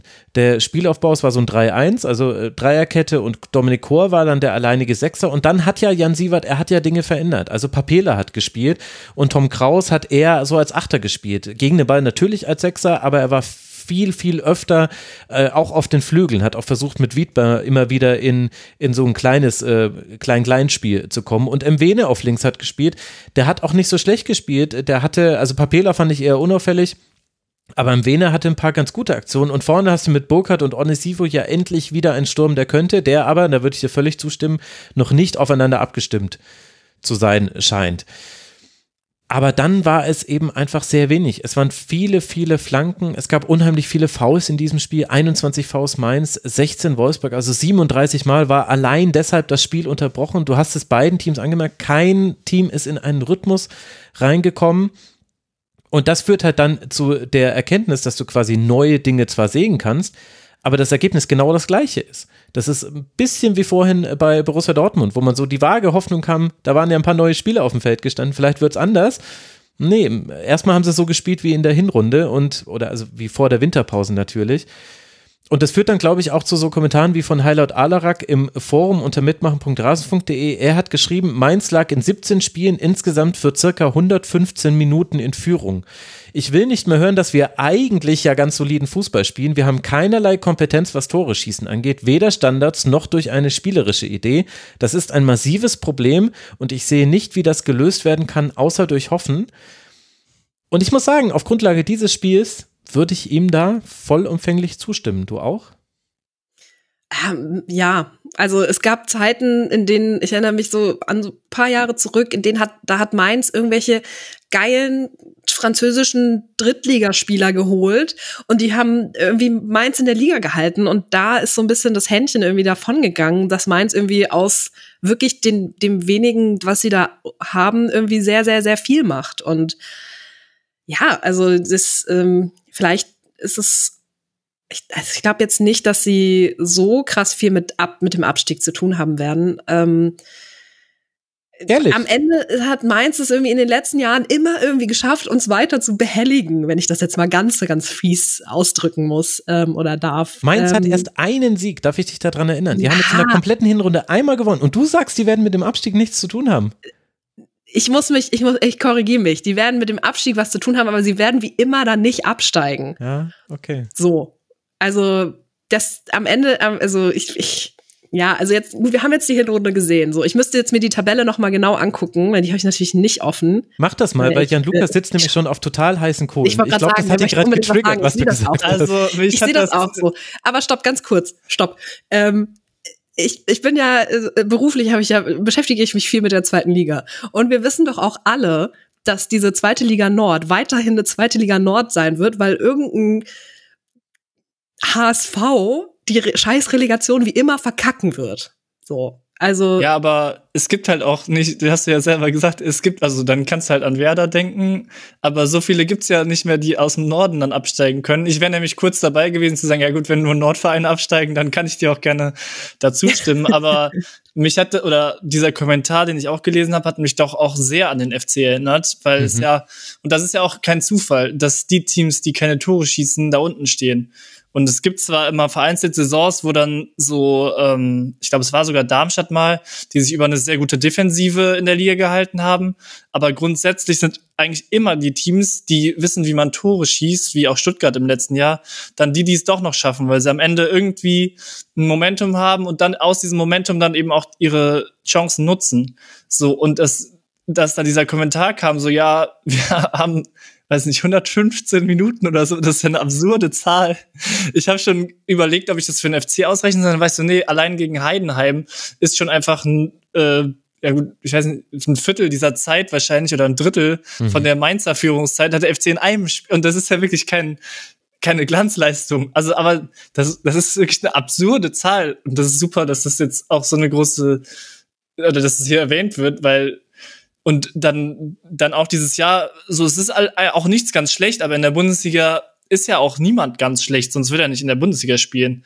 So Mhm. und ja, also, aber ja. Nee, ich, also ich muss mich noch mal, ich habe die Tabelle nicht, nicht so präsent gehabt. Ich dachte, Mainz dümpelt halt irgendwo so auf 13, 14 rum. So mit halt irgendwie 15, 14 Punkten. Da merkt man dann mal wieder, ja, ich äh, habe mich nicht ordentlich genug vorbereitet. Und es tut mir leid, Mainz Ja, steigt du hast halt noch einen Hauptberuf nebenher. Also das äh, werde werd ich dir jetzt nicht zum Ich Vorwurf habe 60 Stunden gearbeitet diese Woche und Eben. äh, letzte Woche und habe es trotzdem geschafft, sechs Spiele zu gucken. Also so, liebe Rasenfunk-Kritikerin von Nele Hüpper. Feel free. Sch- Zerschießt mich ruhig, ist okay. Nein, Quatsch. Also, Mainz, äh, 11 Punkte, 16. Platz, das ist schon hart. Und wenn die Spiele so weiterlaufen wie gegen Wolfsburg, dann wird's, dann könnte es wirklich sehr schwierig werden. Ich korrigiere mich da gerne selber. Hm. Ich meine, das Interessante ist, äh, Köln und Mainz, es gibt die Parallelität, beide können keine Tore erzielen. Der Unterschied ist aber, Köln hat jetzt gar keine Stürmer mehr, vorher hatte man nur einen. Äh, und Mainz hat auf dem Papier aber ganz viele tolle Spieler. Gruder wird äh, wie, wahrscheinlich noch eine größere Rolle spielen. Burkhardt ist jetzt wieder mit zurück. Onisivo, du hast noch Ajorg. Ähm, gut, Nelson Viper, der muss jetzt schon wieder eine Kniearthroskopie machen. Übrigens ganz interessantes Nebenthema. Medizinische Abteilung Mainz 05. Da liegt noch was. Aber das werden wir dann irgendwann mal besprechen hier im Rasenfunk. Aber äh, das ist der Unterschied zwischen beiden. Das Ergebnis ist aber sehr ähnlich. Die einen haben 14 Tore erzielt, Mainz nach 17 Spielen, die anderen 11. Das ist der FC. Und wenn wir nach der These von Jan Lukas gingen, dann hätte Darmstadt gerade ganz gute Aussichten. Die haben nämlich 20 Tore tatsächlich erzielt. Was dann halt auch ins Gewicht fällt, ich sehe auch gerade, dass beide gleich viele Gegentore haben, nämlich 29. Und das ist, wenn man die Vereine darüber anguckt, Union 31, Bochum 34, Bremen 31, Augsburg 32, dann kommt Wolfsburg mit 28, die dann die ersten sind, die weniger haben. Dann kommt aber wieder Gladbach mit 36, Heidenheim auf 9 mit 33, Hoffenheim auf 8 mit 33. Die haben alle mehr Tore kassiert und trotzdem stehen sie halt bis zum achten Platz verteilt. Mhm. Und das würde ich nochmal als äh, Untermauerung meiner, man sollte halt irgendwie Tore schießen können, These ähm, anführen. Mhm. Und was du damit auch gemacht hast, ist, Jan Lukas, uns die perfekte Brücke zum nächsten Spiel zu bauen. Vorher muss ich allerdings sagen, gegen wen Wolfsburg und Mainz jetzt antreten werden. Wolfsburg 20 Punkte, 11. Platz, wird es dann in Heidenheim spielen.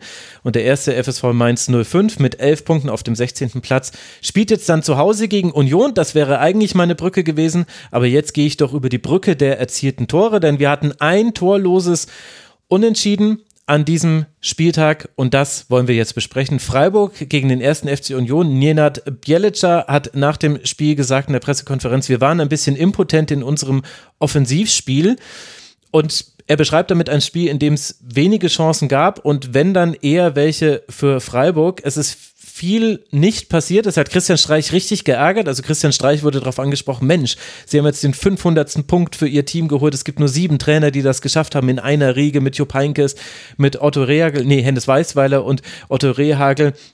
Was denken Sie darüber? Und dann hat er gesagt, scheiße, weil es müssten 502 sein. Und Nele, er hat recht. Es hätten, müssten eigentlich ja, 502 absolut. sein. Ja, also als du das Bielitzer Zitat eben gebracht hast, habe ich gedacht so, jo, das stimmt auch fürs Mittelfeld. Das war unkreativ mhm. und die wissen nicht so wirklich, was sie mit dem Ball machen sollen und verlieren den Ball dann noch öfter. Ähm, äh, also die haben sich ja eigentlich auch verstärkt. Also Roussillon, den fand ich bei den Wolfsburgern auch immer schon irgendwie richtig stark und richtig cool. So und die linke Seite von Union, die hat, also fand ich schon sehr cool. Ähm, Freiburg hat sehr geballt im Mittelfeld gestanden, auch mal vors Tor gekommen, aber dann halt auch öfter mal in die Ab Abseitsfalle gelaufen. Ähm, ich, irgendwie sehr bezeichnend für dieses Spiel fand ich das Abwehrverhalten von den Unionern. So, Salah darf in der 15. Minute zweimal genau den gleichen Pass schlagen. Mhm, stimmt. Ähm, und da habe ich auch so gedacht, so, ja, okay, gut. Ähm, ja, gut. Ähm, also aber lag das deiner Meinung nach daran, dass man in einer anderen personellen Besetzung gespielt hat? Also ist ja erwähnenswert, dass Vogt von Beginn an gespielt hat, der ja gerade erst verpflichtet wurde. Also Juranovic, Knoche, Vogt, Leit und Roussillon war quasi auf dem Papier die Fünferkette. De facto war es oft eine Viererkette, weil Juranovic äh, weit nach vorne geschoben hat im Ballbesitz, also wenn sie mal den Ball hatten. Und äh, Knoche dann eher so den ja, so ein, so ein Hybrid aus rechtem Innenverteidiger und Rechtsverteidiger gespielt hat. Aber ähm, kann es vielleicht daran gelegen haben, dass es eben dann doch diese manchmal sehr komischen Abwehraktionen gab? Ja, also ich fand, Knoche war noch irgendwie so der einzige, eine der wenigen Lichtblicke beim Spiel von Union. Ähm, ach, ja, also dieses fluide Mittelfeld und also nee, Nee, ja, also ich glaube, da fehlt irgendwie, ich, ich glaube, es fehlt alles. Es fehlt Union an Selbstvertrauen, was auch absolut nachvollziehbar ist. Ähm, es, es fehlt irgendwie eine, eine Spielidee, es, es fehlt, es fehlt irgendwie alles, was einige, was andere Mannschaften irgendwie besser können. Und ja, dann spielt das wahrscheinlich auch mit rein, dass da die Abstimmungen noch nicht so wirklich laufen. Hm. Aber ich fand es irgendwie so krass, es war wirklich, du hättest den Copy-Paste, hättest diesen, diesen Abschlag, ähm, hättest du einfach, hätte hätt man einfach kopieren können. So. Und wenn du den einen, also wenn du solche Bälle so zweimal genau so schlagen darfst in der Situation, dann ist es auch so, wo ich denke, ja, okay, also vielleicht, warum? Also, du hast es doch schon gesehen, dass der Ball da gefährlich vorkam, dann geh doch da jetzt bitte drauf, mach doch was. So. Naja. Ich meine, es war natürlich die Herangehensweise von Freiburg. Also du sprichst ja jetzt quasi über diese Halbfeldflanken, ne? die quasi mit Innenschnitt zum Tor gezogen wurden. Die hat Grifo einmal geschlagen und Zoller eben zweimal. Und äh, da wurde es eben auch mehrmals gefährlich. Ich meine, das war natürlich auch ganz offensichtlich äh, das bevorzugte Mittel von äh, Freiburg, um eben in den Strafraum zu kommen. Aber dennoch muss man sagen, also als du Lichtblick gesagt hast bei Union, mir ist da eher Yannick Haberer noch aufgefallen, der sehr, sehr viele Lücken stopfen musste, der manchmal abgekippt ist im Aufbau, dann war er wieder in der Sturmspitze zu finden. Und das war aber ein interessanter Punkt. Also Union hat vier Spieler oft in die letzte Kette geschoben und Freiburg hat in ein bisschen überraschend mit einer Dreierkette gespielt, über die meiste Spielzeit, wenn ich es richtig gesehen habe, war ja nicht im Stadion. Und äh, das hat aber, also eigentlich ist der, der Sinn dahinter, glaube ich, gewesen, dann mit langen Bällen da hinzukommen. Und bei Union, es hat sich ja auch einiges verändert. Also Bonucci weg, Fofana weg, dafür eben Kevin Vogt da. Und warum hat man Kevin Vogt geholt und offenbar ja auch mehr gezahlt über die Vertragslaufzeit an Gehalt als eben die TSG Hoffenheim? Fand ich durchaus erwähnenswert. Naja, weil ich vermute, er hätte diese Pässe schlagen sollen, weil das ist ja so mit einer der Sachen, die Kevin Vogt mit am besten macht. Ja, haben sie aber halt nicht. Also, also äh, die hatten dann vier Spieler in der vordersten Kette stehen, aber da ist der Ball selten hingekommen, weil eben dieses Mittelfeld, du hast es ja, du hast es jetzt fluide genannt, äh, ja, also das Fluid ist mir fast so positiv, weil das, weil das, weil das äh, suggeriert eine Variabilität, die nicht da war, die nur Haberer hatte. Kral und Aronson, das hat nicht funktioniert, das war nicht gut. Mhm. Und Volland und Kaufmann vorne drin aber auch nicht. Die gegen den Ball, äh, warte, sie haben sie haben versucht, den Spielaufbau zuzustellen bei Freiburg und ich hatte es mir aufgeschrieben, ja, ich finde gerade, genau, Volland stand gegen Eggestein, das war das Ding. Und Eggestein war deswegen auch halbwegs gut raus aus dem Spielaufbau. Aber das Problem ist halt, Freiburg hat es halt dann über anders gemacht. Und die haben halt Merlin Röhl, die haben Weißhaupt, Röhl und Weißhaupt auch ganz interessant, dass die oft gemeinsam auf dem Flügel waren. Sedilla und Makengo haben immer wieder nach vorne geschoben. Und dann war aber immer irgendwann der Punkt erreicht, okay, und jetzt kommt der Ball zu Soloy oder zu Griffo und die flanken jetzt und dann schauen wir mal, was so geht. Und das war halt vielleicht auch ein bisschen eindimensional von Freiburger Seite, deswegen war es dann 0 zu 0, hatte aber auch mit Renault zu tun, der zu, zum Beispiel gegen Griffo fantastisch pariert. Das ist vielleicht die beste Nachricht des Spiels, dass Renault vielleicht wieder der Renault der letzten Saison ist, zumindest Stichprobe 1 im Kalenderjahr 2024. Positiv, sehr gut, beide Daumen nach oben aber deswegen war es auch so ein seltsames Spiel. Weil es gab Dinge zu sehen und Freiburg, finde ich, hat auch viele Dinge nicht schlecht gemacht. Ich finde es aber auch nicht ungerechtfertigt, dass die da mit null Toren und nur einem Punkt rausgehen, weil so richtig zwingend, wie man immer sagt, war es nicht. So richtige Druckphasen gab es eigentlich kaum. Und vor allem im Strafraum war es halt dann zu harmlos. Ja, also ich finde, Freiburg muss sich auf jeden Fall vorwerfen lassen, dass sie die Chancen, die sie hatten, dann nicht genug genutzt haben und auch ähm, in Durchgang eins, also gerade in Durchgang eins, da hat, haben die Unioner ja noch mal mehr zugelassen und ähm, Berlin hat die Druckphasen so ein bisschen ja ganz gut abgefangen.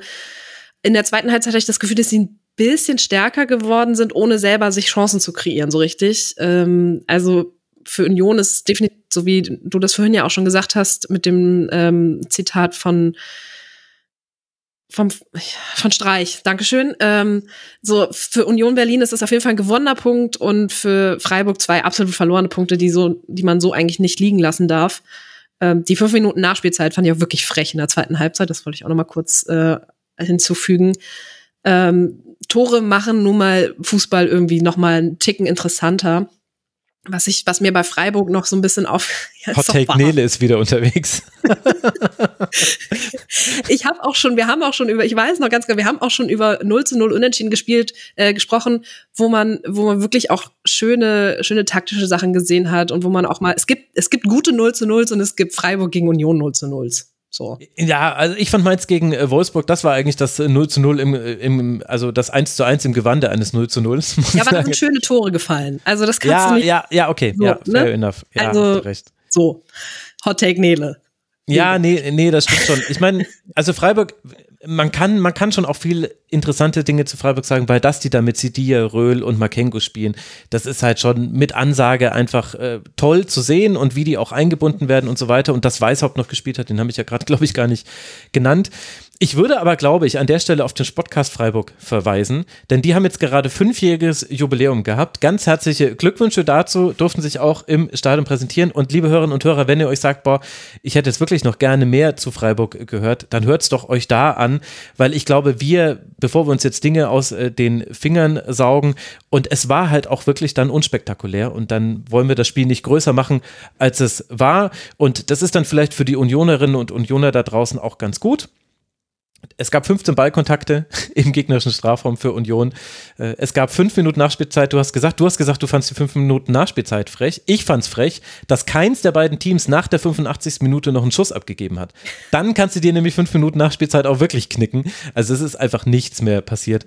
Und so bleibt es bei diesem 0 zu 0, was dazu führt, dass äh, Union jetzt 14 Punkte hat, drei Punkte Vorsprung damit auf den ersten FSV Mainz 05. Freiburg dagegen ist auf Rang 7 mit 25 Punkten, hält noch den Anschluss an Frankfurt mit 27 Punkten, aber es fehlen Punkte in der Abrechnung, das muss man so sagen. Es geht jetzt dann weiter für Freiburg zu Hause gegen Hoffenheim und der erste FC Union Berlin wird gegen wen spielen auswärts? Ihr wisst es noch, Mainz 05, habe ich ja gerade erst erwähnt.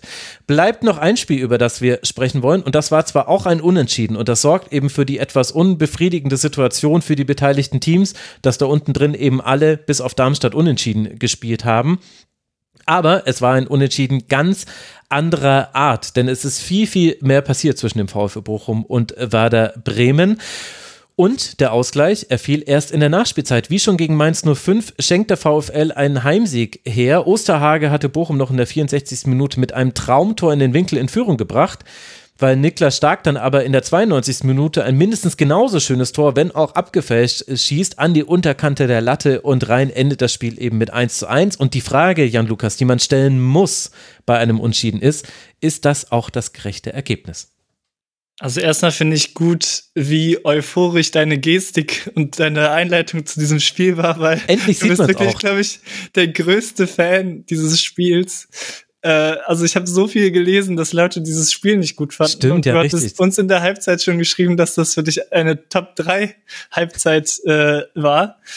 Ähm, Also im Vergleich zum sonstigen Spieltag. Ich fand, es war ja, genau. vom, vom Interesse her, ja, vielleicht keine Ahnung, ob ich da euphorisiert reingegangen bin, aber ich wüsste nicht warum, weil ich hatte zu dem Zeitpunkt schon vier andere Spiele gesehen. Ja, was auf dem, also was auf jeden Fall dazu beigetragen hat, habe ich vorhin beim FC-Segment auch schon kurz gesagt, dass das Publikum irgendwie gut mitgemacht hat. Und das macht ja wirklich Mhm. auch einen Unterschied, äh, wo wir jetzt vorhin schon über die wahre Zuschauerauslastung gesprochen haben. So, das muss man ja auch positiv hervorheben bei Bochum, dass da auch an einem kalten Januartag, Sonntag gegen, gut, Werder Bremen ist vielleicht schon ein großer Name, aber vielleicht auch eher aus vergangenen Gründen. Ähm, ich mag Bremen, also nicht falsch verstehen, aber ähm, ist vielleicht auch nicht so, dass man jetzt erwarten kann, dass da 50.000 Leute gekommen wären, aber das Stadion war halt voll und die Atmosphäre war gut und das hat aber dann für mich eher auch über ein nicht so gutes Spiel hinweg getäuscht. Ähm, klar, es gab Torchancen, wenn auch wirklich eher vereinzelt. Also es gab ähm, vor allem für Bochum in der 33. Minute, glaube ich, den ersten Schuss, des Torschuss des Spiels, Mhm. ähm, wo dann Anfi Ajay, der eben den Flügel relativ viel gehalten hat, im Gegensatz zum Kollegen Berro auf der anderen Seite, ähm, ja, der dann so ein bisschen zurücklegt und dann ist eben für, ich glaube, Berro war es dann auch, der Winkel im Zentrum ein bisschen spitz, äh, dass Cetera den Ball hält. Das war so der erste Aufreger für mich, fand ich. Ähm, dann kurz danach kam Bremen auf der Gegenseite, wo Weiser, der am Anfang noch sehr viel nach vorne geschoben ist, äh, zu einem Schuss, der dann geblockt wurde.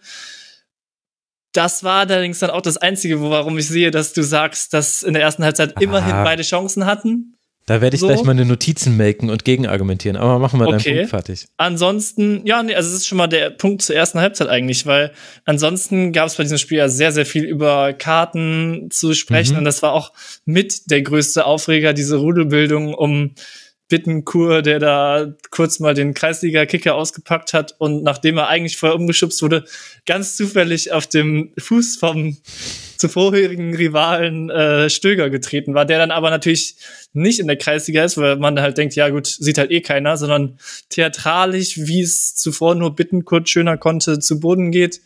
Und äh, also das fand ich mit den größten Aufreger in der ersten Halbzeit. Und das Deswegen meine Begeisterung über Halbzeit 1 ist dementsprechend relativ kurz und knapp. Und ich glaube, du vertrittst damit auch die Mehrheitsmeinung. Ich habe das auch dann äh, gesehen, dass alle anderen außer mir anscheinend diese erste Hälfte richtig langweilig und schlecht fanden und so weiter. Aber ich fand eben, dass da so viel drin war. Also, äh, Werder spielt wieder im 3-4-3 mit Jinma, Duxch und Boré vorne drin. Und Werder hatte auch wirklich ganz gute Möglichkeiten. Was halt dann nicht so auf den Statistikzetteln landet, ist halt in der 12 Minute zum Beispiel, wo Masovic gerade noch den Querpass auf Boré abfängt. Das wäre das sichere 1 zu 0 gewesen. War ein super Konter. Was dann eben auch nicht in der Statistik landet, ist eben, dass es ein sehr intensives Spiel war. Also Stöger kann auch sehr gut für sein Foul und seine anschließenden Schubser gegen Bittencourt, der kann eigentlich mit Gelb-Rot runtergehen. Da würde ich mich als Werder-Fan auch drüber beschweren. Das Publikum war aber von Anfang an da. Du hast dann diese 34. Minute genannt mit der großen Chance von Beero. Unmittelbar davor versaut Stay mit einem schlechten ersten Pass einen richtig, richtig guten Konter. Äh, die wären, glaube ich, drei gegen zwei gelaufen oder vier gegen drei. Und der Pass war einfach richtig schlecht. Das war, ich meine, unter dem Aspekt war es auch ein schlechtes Spiel. aber ich sehe halt, ich sehe das Potenzial. Ich bin dann vielleicht, weiß nicht, wie Timo Schulz bei irgendwelchen Köln-Nachwuchsspielern. Er sieht das Potenzial und denkt sich, vielleicht schießen die ja mal ein Tor. Ich fand diese Weiser-Chance äh, gut. Äh, ich fand, äh, also ich fand, da war viel drin in diesem Spiel. Und was halt dann aber quasi auch dazu gehört ist, dass die Dinge, die drin waren, nicht überraschend waren. Also vielleicht so ein bisschen diese Aggressivität und dass Stöger sich da so hinreißen lässt und Bittenkurt irgendwie eine Show abzieht, wobei auch da würden, glaube ich, einige sagen, das ist nicht so überraschend aber auch äh, was so die Spielprinzipien angeht. Also Bochum hat es weiter versucht mit langen Bällen immer wieder, also Riemann hat mal wieder so einen wunderbaren Pass in den Achterraum flach reingespielt, richtig gut. Und dann hat man versucht, über die Flügel in den Strafraum zu kommen. Okay, haben wir schon ein paar Mal gesehen.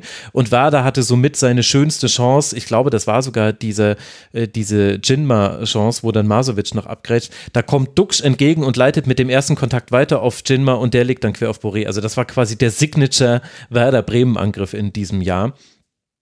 Aber ich fand das in Mittelfeld zum Beispiel interessant mit Stöger, Osterhage, Lucia. Ich fand, dass Bero unheimlich viel gelaufen ist. Hat nicht immer so viele Chancen herausgespielt, aber das hat mir gut gefallen. Man war auch so ein bisschen asymmetrisch aufgestellt. Bernardo war viel höher postiert als Gamboa. Thomas Letsch hat nach dem Spiel gesagt, es war jetzt gar nicht so unbedingt der Plan, dass man so viel über links macht, aber es war eben so. Deswegen hatte aber Weiser auch viel zu tun und Weiser hatte aber dann auch Platz. Ich fand gerade in der zweiten Hälfte, Weiser hat wieder so einen Hinweis drauf gegeben, dass er vielleicht wieder der alte Weiser ist, wo er eben auch einfach eine ganz andere Rolle für Werder spielt. Dann hat man ganz gute Chancen gehabt. Äh, Duxch äh, mit äh, seinen Standards, da gab es so eine ganz große Chance nach einer Ecke, glaube ich. Das war, genau, das war die Szene, in der es eigentlich Strafschuss gegeben hätte, wenn es nicht ganz knapp äh, abseits gewesen wäre also wir sind jetzt schon in der zweiten Hälfte, ich gebe es zu und vielleicht bin ich auch ein bisschen drüber mit meiner Begeisterung, aber wenn du vorher, ich meine, ich habe halt vorher Freiburg gegen Union und Mainz gegen Wolfsburg gesehen und da hat sich das halt schon angefühlt, als ob du irgendwie aus der Wüste kommst und da steht einfach so ein kaltes Glas Wasser, an dem außen noch so die, die Kondens, äh, die, die Nässe sich abgesetzt hat. Also äh, ich war, ich war absolut begeistert. Und man muss dazu sagen, bei The Zone die Key Facts vor dem Spiel. Bei Bochum war es Aktivität und bei Werder war es Kampf annehmen. So, wo du auch denkst, so, ja, okay, vielleicht ist es dann in dem Rahmen doch auch ein gutes Spiel. Ich, ich suche ja immer noch äh, mit Abstiegsfavoriten, äh, die unten reinrutschen sollten. Und da wird immer sehr positiv über Bochum gesprochen. Und ich verstehe das auch, weil eben diese Aktivität, Intensität habe ich ja auch in den letzten Sendungen sehr, sehr oft selbst mit Baumgart irgendwie drüber gesprochen. Und da fallen dann halt oft auch mal irgendwie Punkte runter, wie jetzt auch in diesem Spiel wären es ja auch eigentlich fast drei gewesen, wenn nicht dieser mhm. Schuss irgendwie so komisch abgefälscht wäre. Deswegen würde ich schon auch sagen, dass Bochum insgesamt besser war. Ähm, ist vielleicht, ich weiß gar nicht, wie steil die These ist ja, nicht so, glaube ich. Äh, also ich fand Bochum schon etwas, dass sie eher den Sieg verdient hätten. Mhm. Ähm, ja, also ich habe ja vorhin auch nur über die erste Hälfte gesprochen. Ich fand die zweite auch etwas besser. Ähm, das, ja, Bochum hat's da einfach für meine Begriffe ein bisschen besser gemacht. So und Bremen aber auch irgendwie nicht mehr, hat sich ein bisschen zurückgezogen und deswegen bin ich ja. eher, ist das Pendel auf meiner Seite ein bisschen pro Bochum ausgeschlagen. Und ja, das ist jetzt erstmal mein, bevor wir gleich ja zur Schlussphase sicherlich kommen, äh, mein Zwischenfazit. Mhm. Und Nele möchte noch was sagen. Ja, was äh, mir noch mit auch mitgegeben wurde, äh, dass das der letzte Bochumer Heimsieg gegen Werder aus dem Jahr 1998 stammt und dass Werder in dieser Saison die schlechteste Auswärtsmannschaft ist, nämlich mit zwei Punkten. Und mhm. das, der zweite Punkt ist erst im letzten Auswärtsspiel vor der Winterpause in Gladbach dazugekommen. Also ähm, ja, das über den, den Zustand äh, von, äh, von Werder. Und äh, zu diesem Spiel wollte ich noch hinzufügen, ich in dem im Spiel also im Spiel selbst ähm, habe ich auch nur zur Halbzeit dann diese expected goal Werts in die in unsere Signal Gruppe zum Spieltag geschrieben und war so ja okay. Ähm, aber so im Nachgang habe ich mir das Spiel dann doch noch mal so ein bisschen angeguckt und ich fand die Thermik da drin von Werder fand ich richtig großartig. Also diese gelbe Karte von Bittenkurt war ja wohl die bescheuertste, die man sich so holen kann. Auf der anderen Seite. Außer er die, wollte nicht gegen Bayern spielen. Das ist das, Dann ist das Ding. Er wollte, wenn er nicht gegen die Bayern spielen wollte, hat er alles perfekt gemacht. Ja. Diese Meinungsverschiedenheit zwischen Duxch und Nimja auf dem Weg in die Kabine. Chefskiss, dafür lebe ich. Das ist das Drama neben dem Platz. Großartig.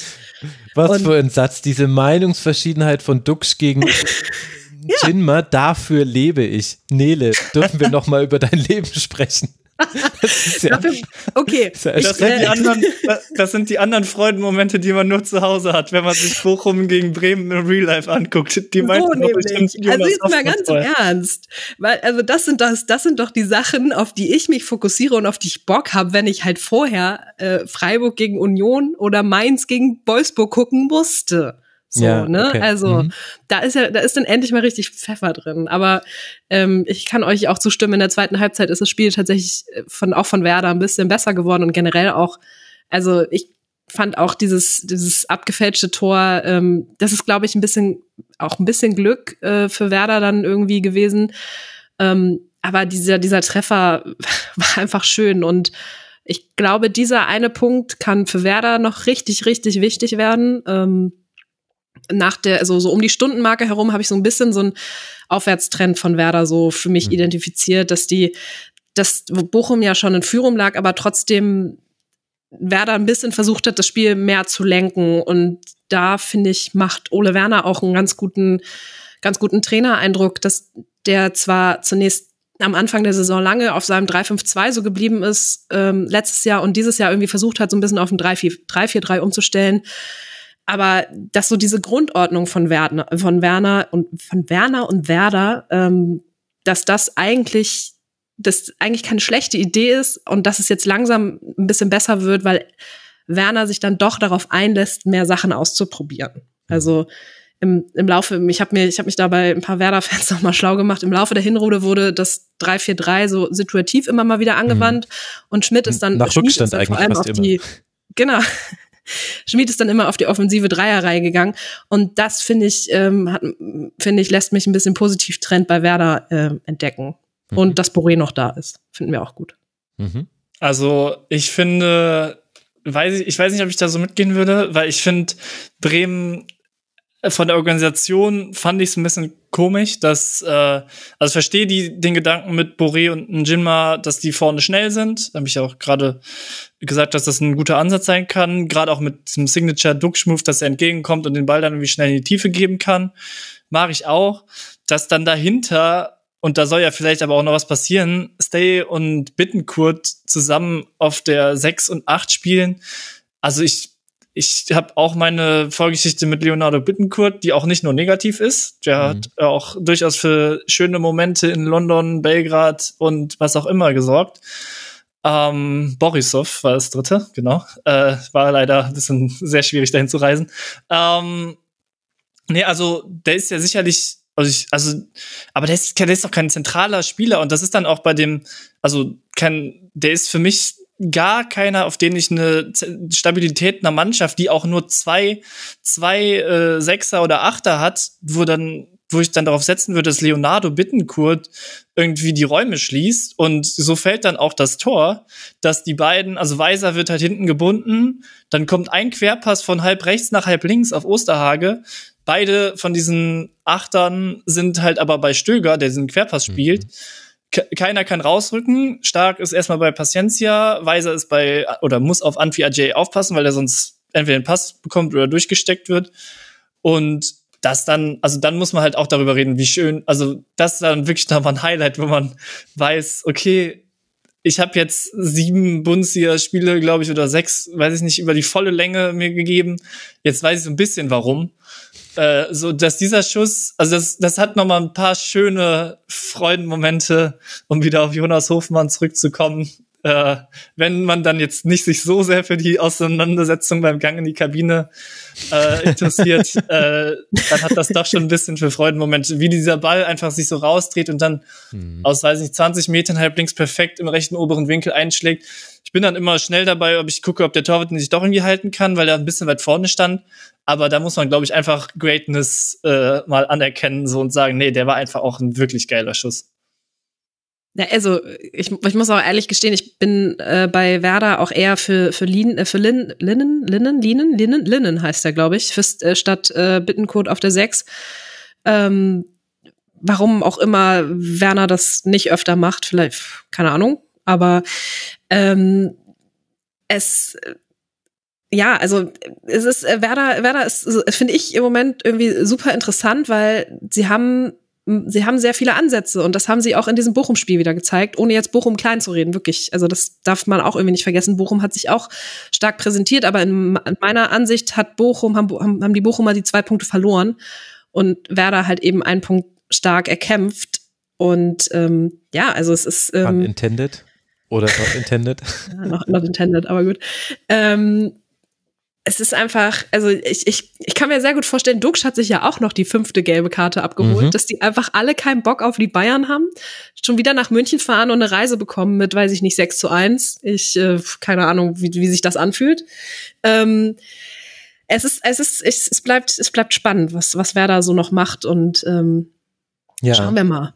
Es ist auch, also ich finde wirklich, in, an diesem Spiel erkennt man einiges, was quasi noch drin steckt in diesem Abstiegskampf, weil ich glaube, es war auch deswegen dann in der neutralen Ansicht ein schlechtes Spiel, weil die Abwehrreihen eigentlich ganz gut standen. Also bei Bochum war es so, die haben, ich glaube, neun der 16 Schüsse von Bremen geblockt. Bis zur 68. Minute oder so gab es nur einen Schuss, der nicht geblockt wurde. Also das war das Problem. Bremen kam immer in den Strafraum, aber Schlotterbeck, Masovic, die standen einfach so gut. Und auf der anderen Seite, Stark und Friedel, finde ich, haben aber auch ein sehr gutes Spiel gemacht. Stark hat einmal einen Fehler gemacht gegen Bero. Das war, glaube ich, die Chance, wo Antwi Ajay an ihm vorbeigeht aber ansonsten sehr solides Spiel.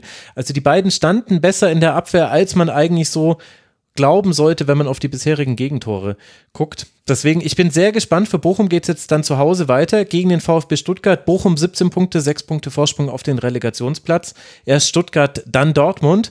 Und für Werder Bremen geht es jetzt dann auch mit 17 Punkten und ebenfalls damit 6 Punkten Vorsprung auf den Relegationsplatz zum FC Bayern, bevor man zu Hause gegen den SC Freiburg spielt. Und wenn wir alles zusammennehmen, was wir jetzt von diesem Freiburg-Spiel gesagt haben und was wir auch über das Werder-Spiel gesagt haben, dann kann man sich ja auf diesen Knaller der Fußballgeschichte so richtig freuen. Aber es ist ja in Bremen, da entwickeln ja Spieler auch gerne mal eine Eigendynamik.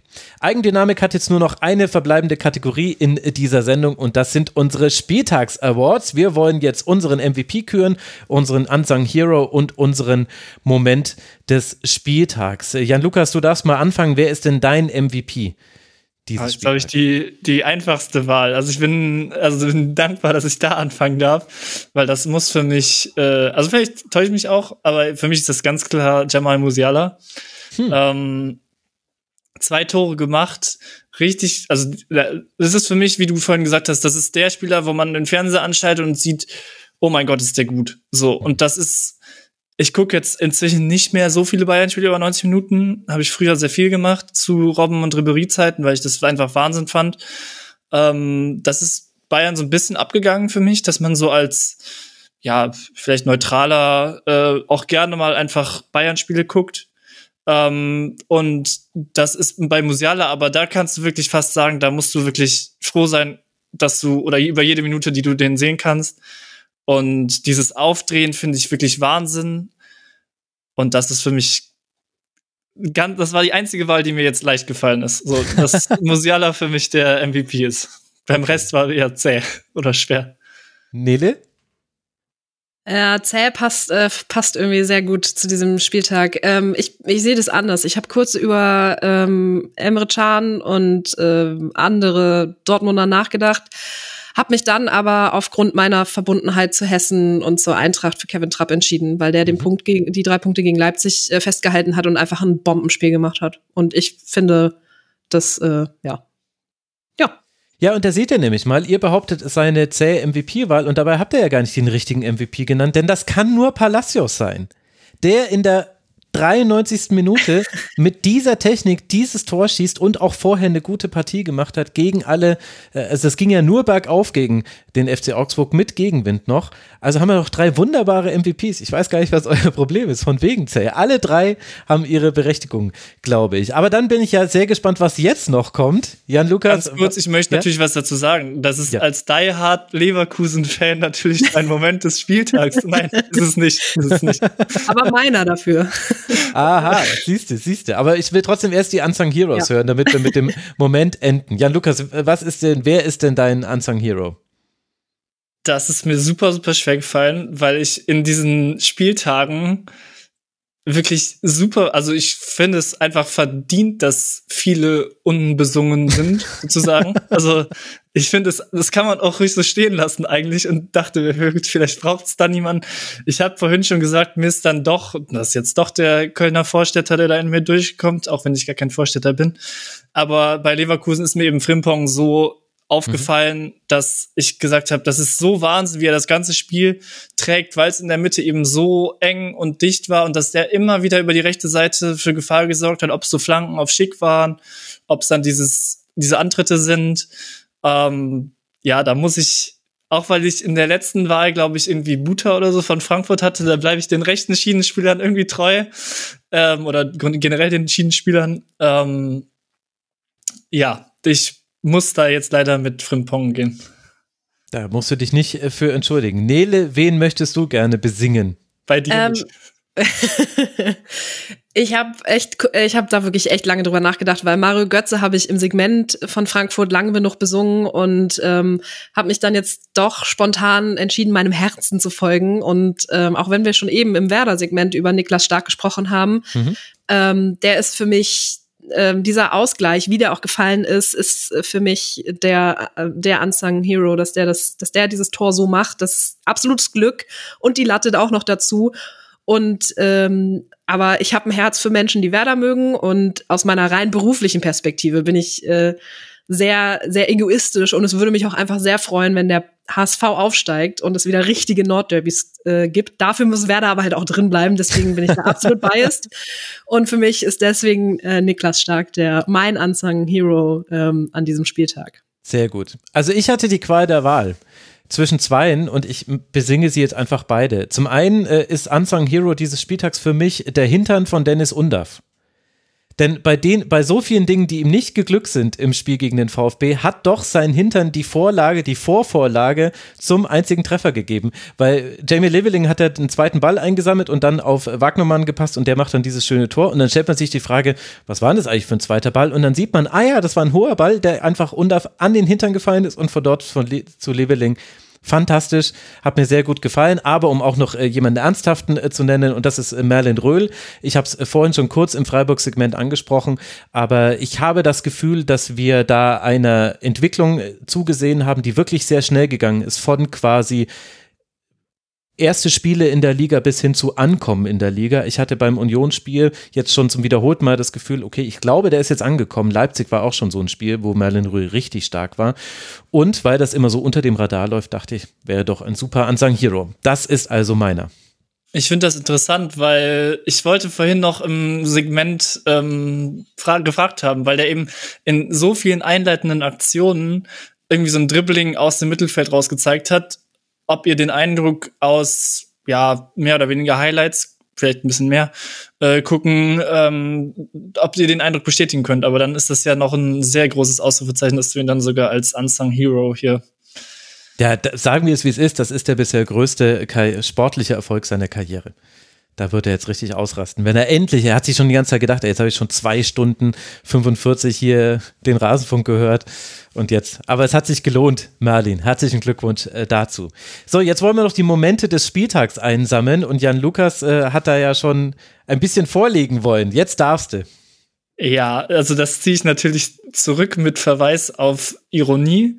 Und ähm, gleichzeitig habe ich da überlegt, wenn das Spiel in Köln-Müngersdorf anders ausgegangen wäre, wäre es für mich der Moment, dass nach dem 1-0 gesungen wird, der FC Köln ist wieder da. Das kann ich jetzt leider aber nicht so nehmen, weil es war zwar ein schöner Moment, aber in der Rückschau völlig irrelevant, weil es eben nicht gewonnen wurde. Äh, gleichzeitig fand ich auch schön, wie ich ins Stadion wie immer mit dem Rad gefahren bin und dabei gehört habe, ich will einmal im Leben deutscher Meister sein. Ähm, auch das ist nichts, was ich jetzt aktuell und akut ähm, unterbringen kann. Deswegen ist es für mich, und ich dachte immer, es gäbe auch die Kategorie Tor des Spieltags, aber das ist für mich dann das Tor des Spieltags, nämlich von Osterhage, wie sich der Ball so wahnsinnig schön, habe ich gerade schon gesagt, in den Winkel dreht und es ist eigentlich schon relativ früh klar, wow, der wird richtig, richtig gut. Es entschädigt für sehr, sehr viele Minuten deutscher Profifußball an diesem Spieltag und deswegen ist das für mich der Moment des Spieltags. Sehr schön. Das nehmen wir doch sehr gerne. Oft sind die Momente des Spieltags äh, Tore, Jan-Lukas. Also das ist völlig okay. Nele, was war dein Moment ja. des Spieltags jenseits der Diskussion zwischen Dux und Jinma auf dem Weg du, du nimmst mir die Worte aus dem Mund. Das war natürlich schon großartig. Also das hat mich echt, naja, egal. Das lässt so tief blicken in diese Mannschaftsgefüge, die wir sonst so nicht bekommen an Einblicken. Deswegen finde ich das unfassbar interessant. Deswegen fand ich auch in Teile der Werder-Doku ähm, großartig, wie da offen über diese Streits in, in der Mannschaft äh, gesprochen wird, wie Chris Christian, äh, Christian sag ich schon, Clemens Fritz, ähm, Füllkrug und Duck fast aus der Mannschaft geschmissen hätte, schieß mich. Egal. Ähm, hören wir auf jetzt hier mit Werder. Also, mein Moment des Spieltags habe ich eben schon gesagt, Leverkusen spätes Tor zur Herbstmeisterschaft, alles andere ist Schwachsinn, sind wir mal ehrlich. Max hat es eben schon gesagt beim äh, MVP, ähm, es ist einfach, es ist schön. Es war ein großartiges Tor. Leverkusen verdient es mit der Art und Weise, wie sie Fußball spielen. Deckel drauf. Schön. Ich finde auch, um dann ganz kurz nochmal dich aus der Schusslinie zu nehmen, ich, oder das, das ist eigentlich nur ironisch die ganze Zeit, aber was ist mir bei Leverkusen aufgefallen, bei Palacios, der einmal mit, äh, ich weiß nicht, ob es Grimaldo oder ob es jemand anders war, ziemlich wild gestikuliert hat, dass er doch den einen oder den anderen Raum zu besetzen hat. Und ich finde auch, dass da sehr viel drinsteckt. Gerade wenn man sieht, dass es irgendwie eine inhaltliche ja, Diskussion ist in dem Fall vielleicht das Falsche, aber ein inhaltliches Hinweisen ist, weil oft spricht man irgendwie auch von toten Mannschaften oder so. Und man könnte auch sagen, ja gut, wenn sich zwei Spieler so anmeckern, dann ist das vielleicht ein schlechtes Zeichen. Aber oft meint man sich ja dann doch einbilden, einzubilden, dass man darin erkennt, wie die auch miteinander sprechen. Ob das jetzt ein positives Miteinanderreden ist mhm. oder ob dann einer mit einem Pfeilchen irgendwie aus der Kabine kommt, um nochmal zwei zu wieder ins Gespräch zu bringen, die ich gerade schon mal erwähnt habe. Also ich finde das, ich finde das völlig legitim und das ist ja letzten Endes, also wenn es uns nur um den Fußball ginge, dann hätten wir diesen Spieltag, glaube ich, sehr viel weniger geguckt.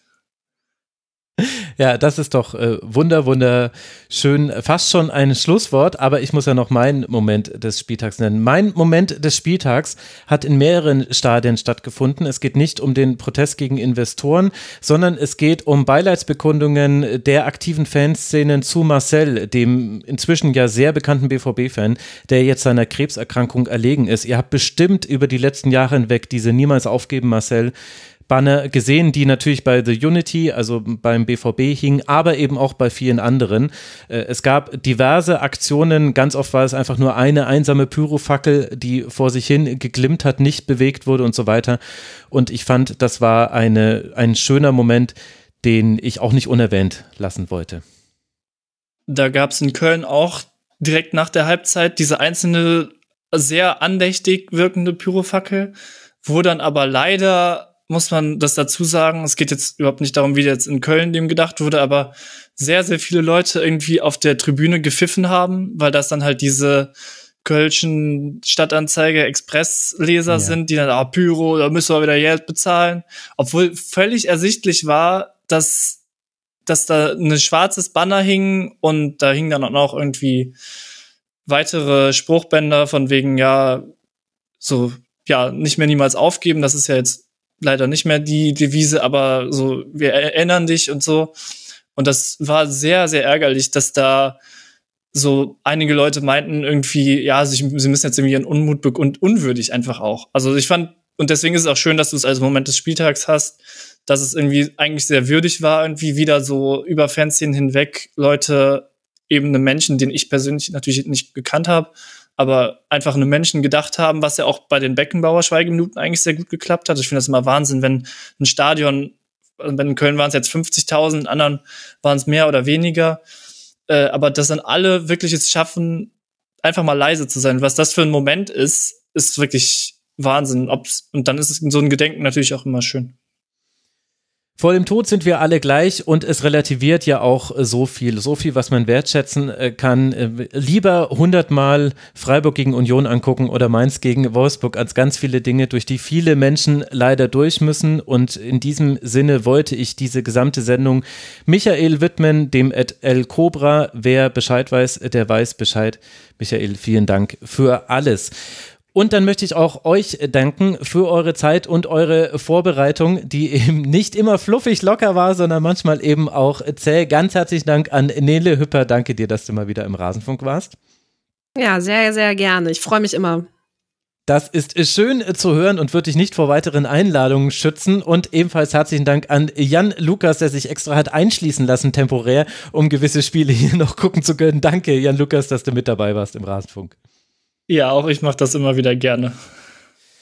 Und euch, lieben Hörerinnen und Hörern, danke ich äh, für die Aufmerksamkeit. Ich habe noch eine Podcast-Empfehlung. Es kommen natürlich noch viele. Ich habe über die Winterpause viel gehört, aber unter anderem Gast bei Jung und Naiv ein Ex äh, Expertengespräch mit Kai Strittmatter zu China. Und der hat eine so faszinierende Art gehabt, von China zu reden, über China zu reden. Der war als China-Korrespondent von Ort, hat deswegen auch wirklich viel, viel erlebt über die Entwicklung Chinas. Deswegen, das ist jetzt meine erste Podcast-Empfehlung.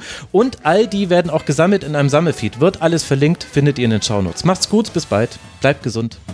Das war der Rasenfunk. Wir geben nun zurück in die angeschlossenen Funkhäuser.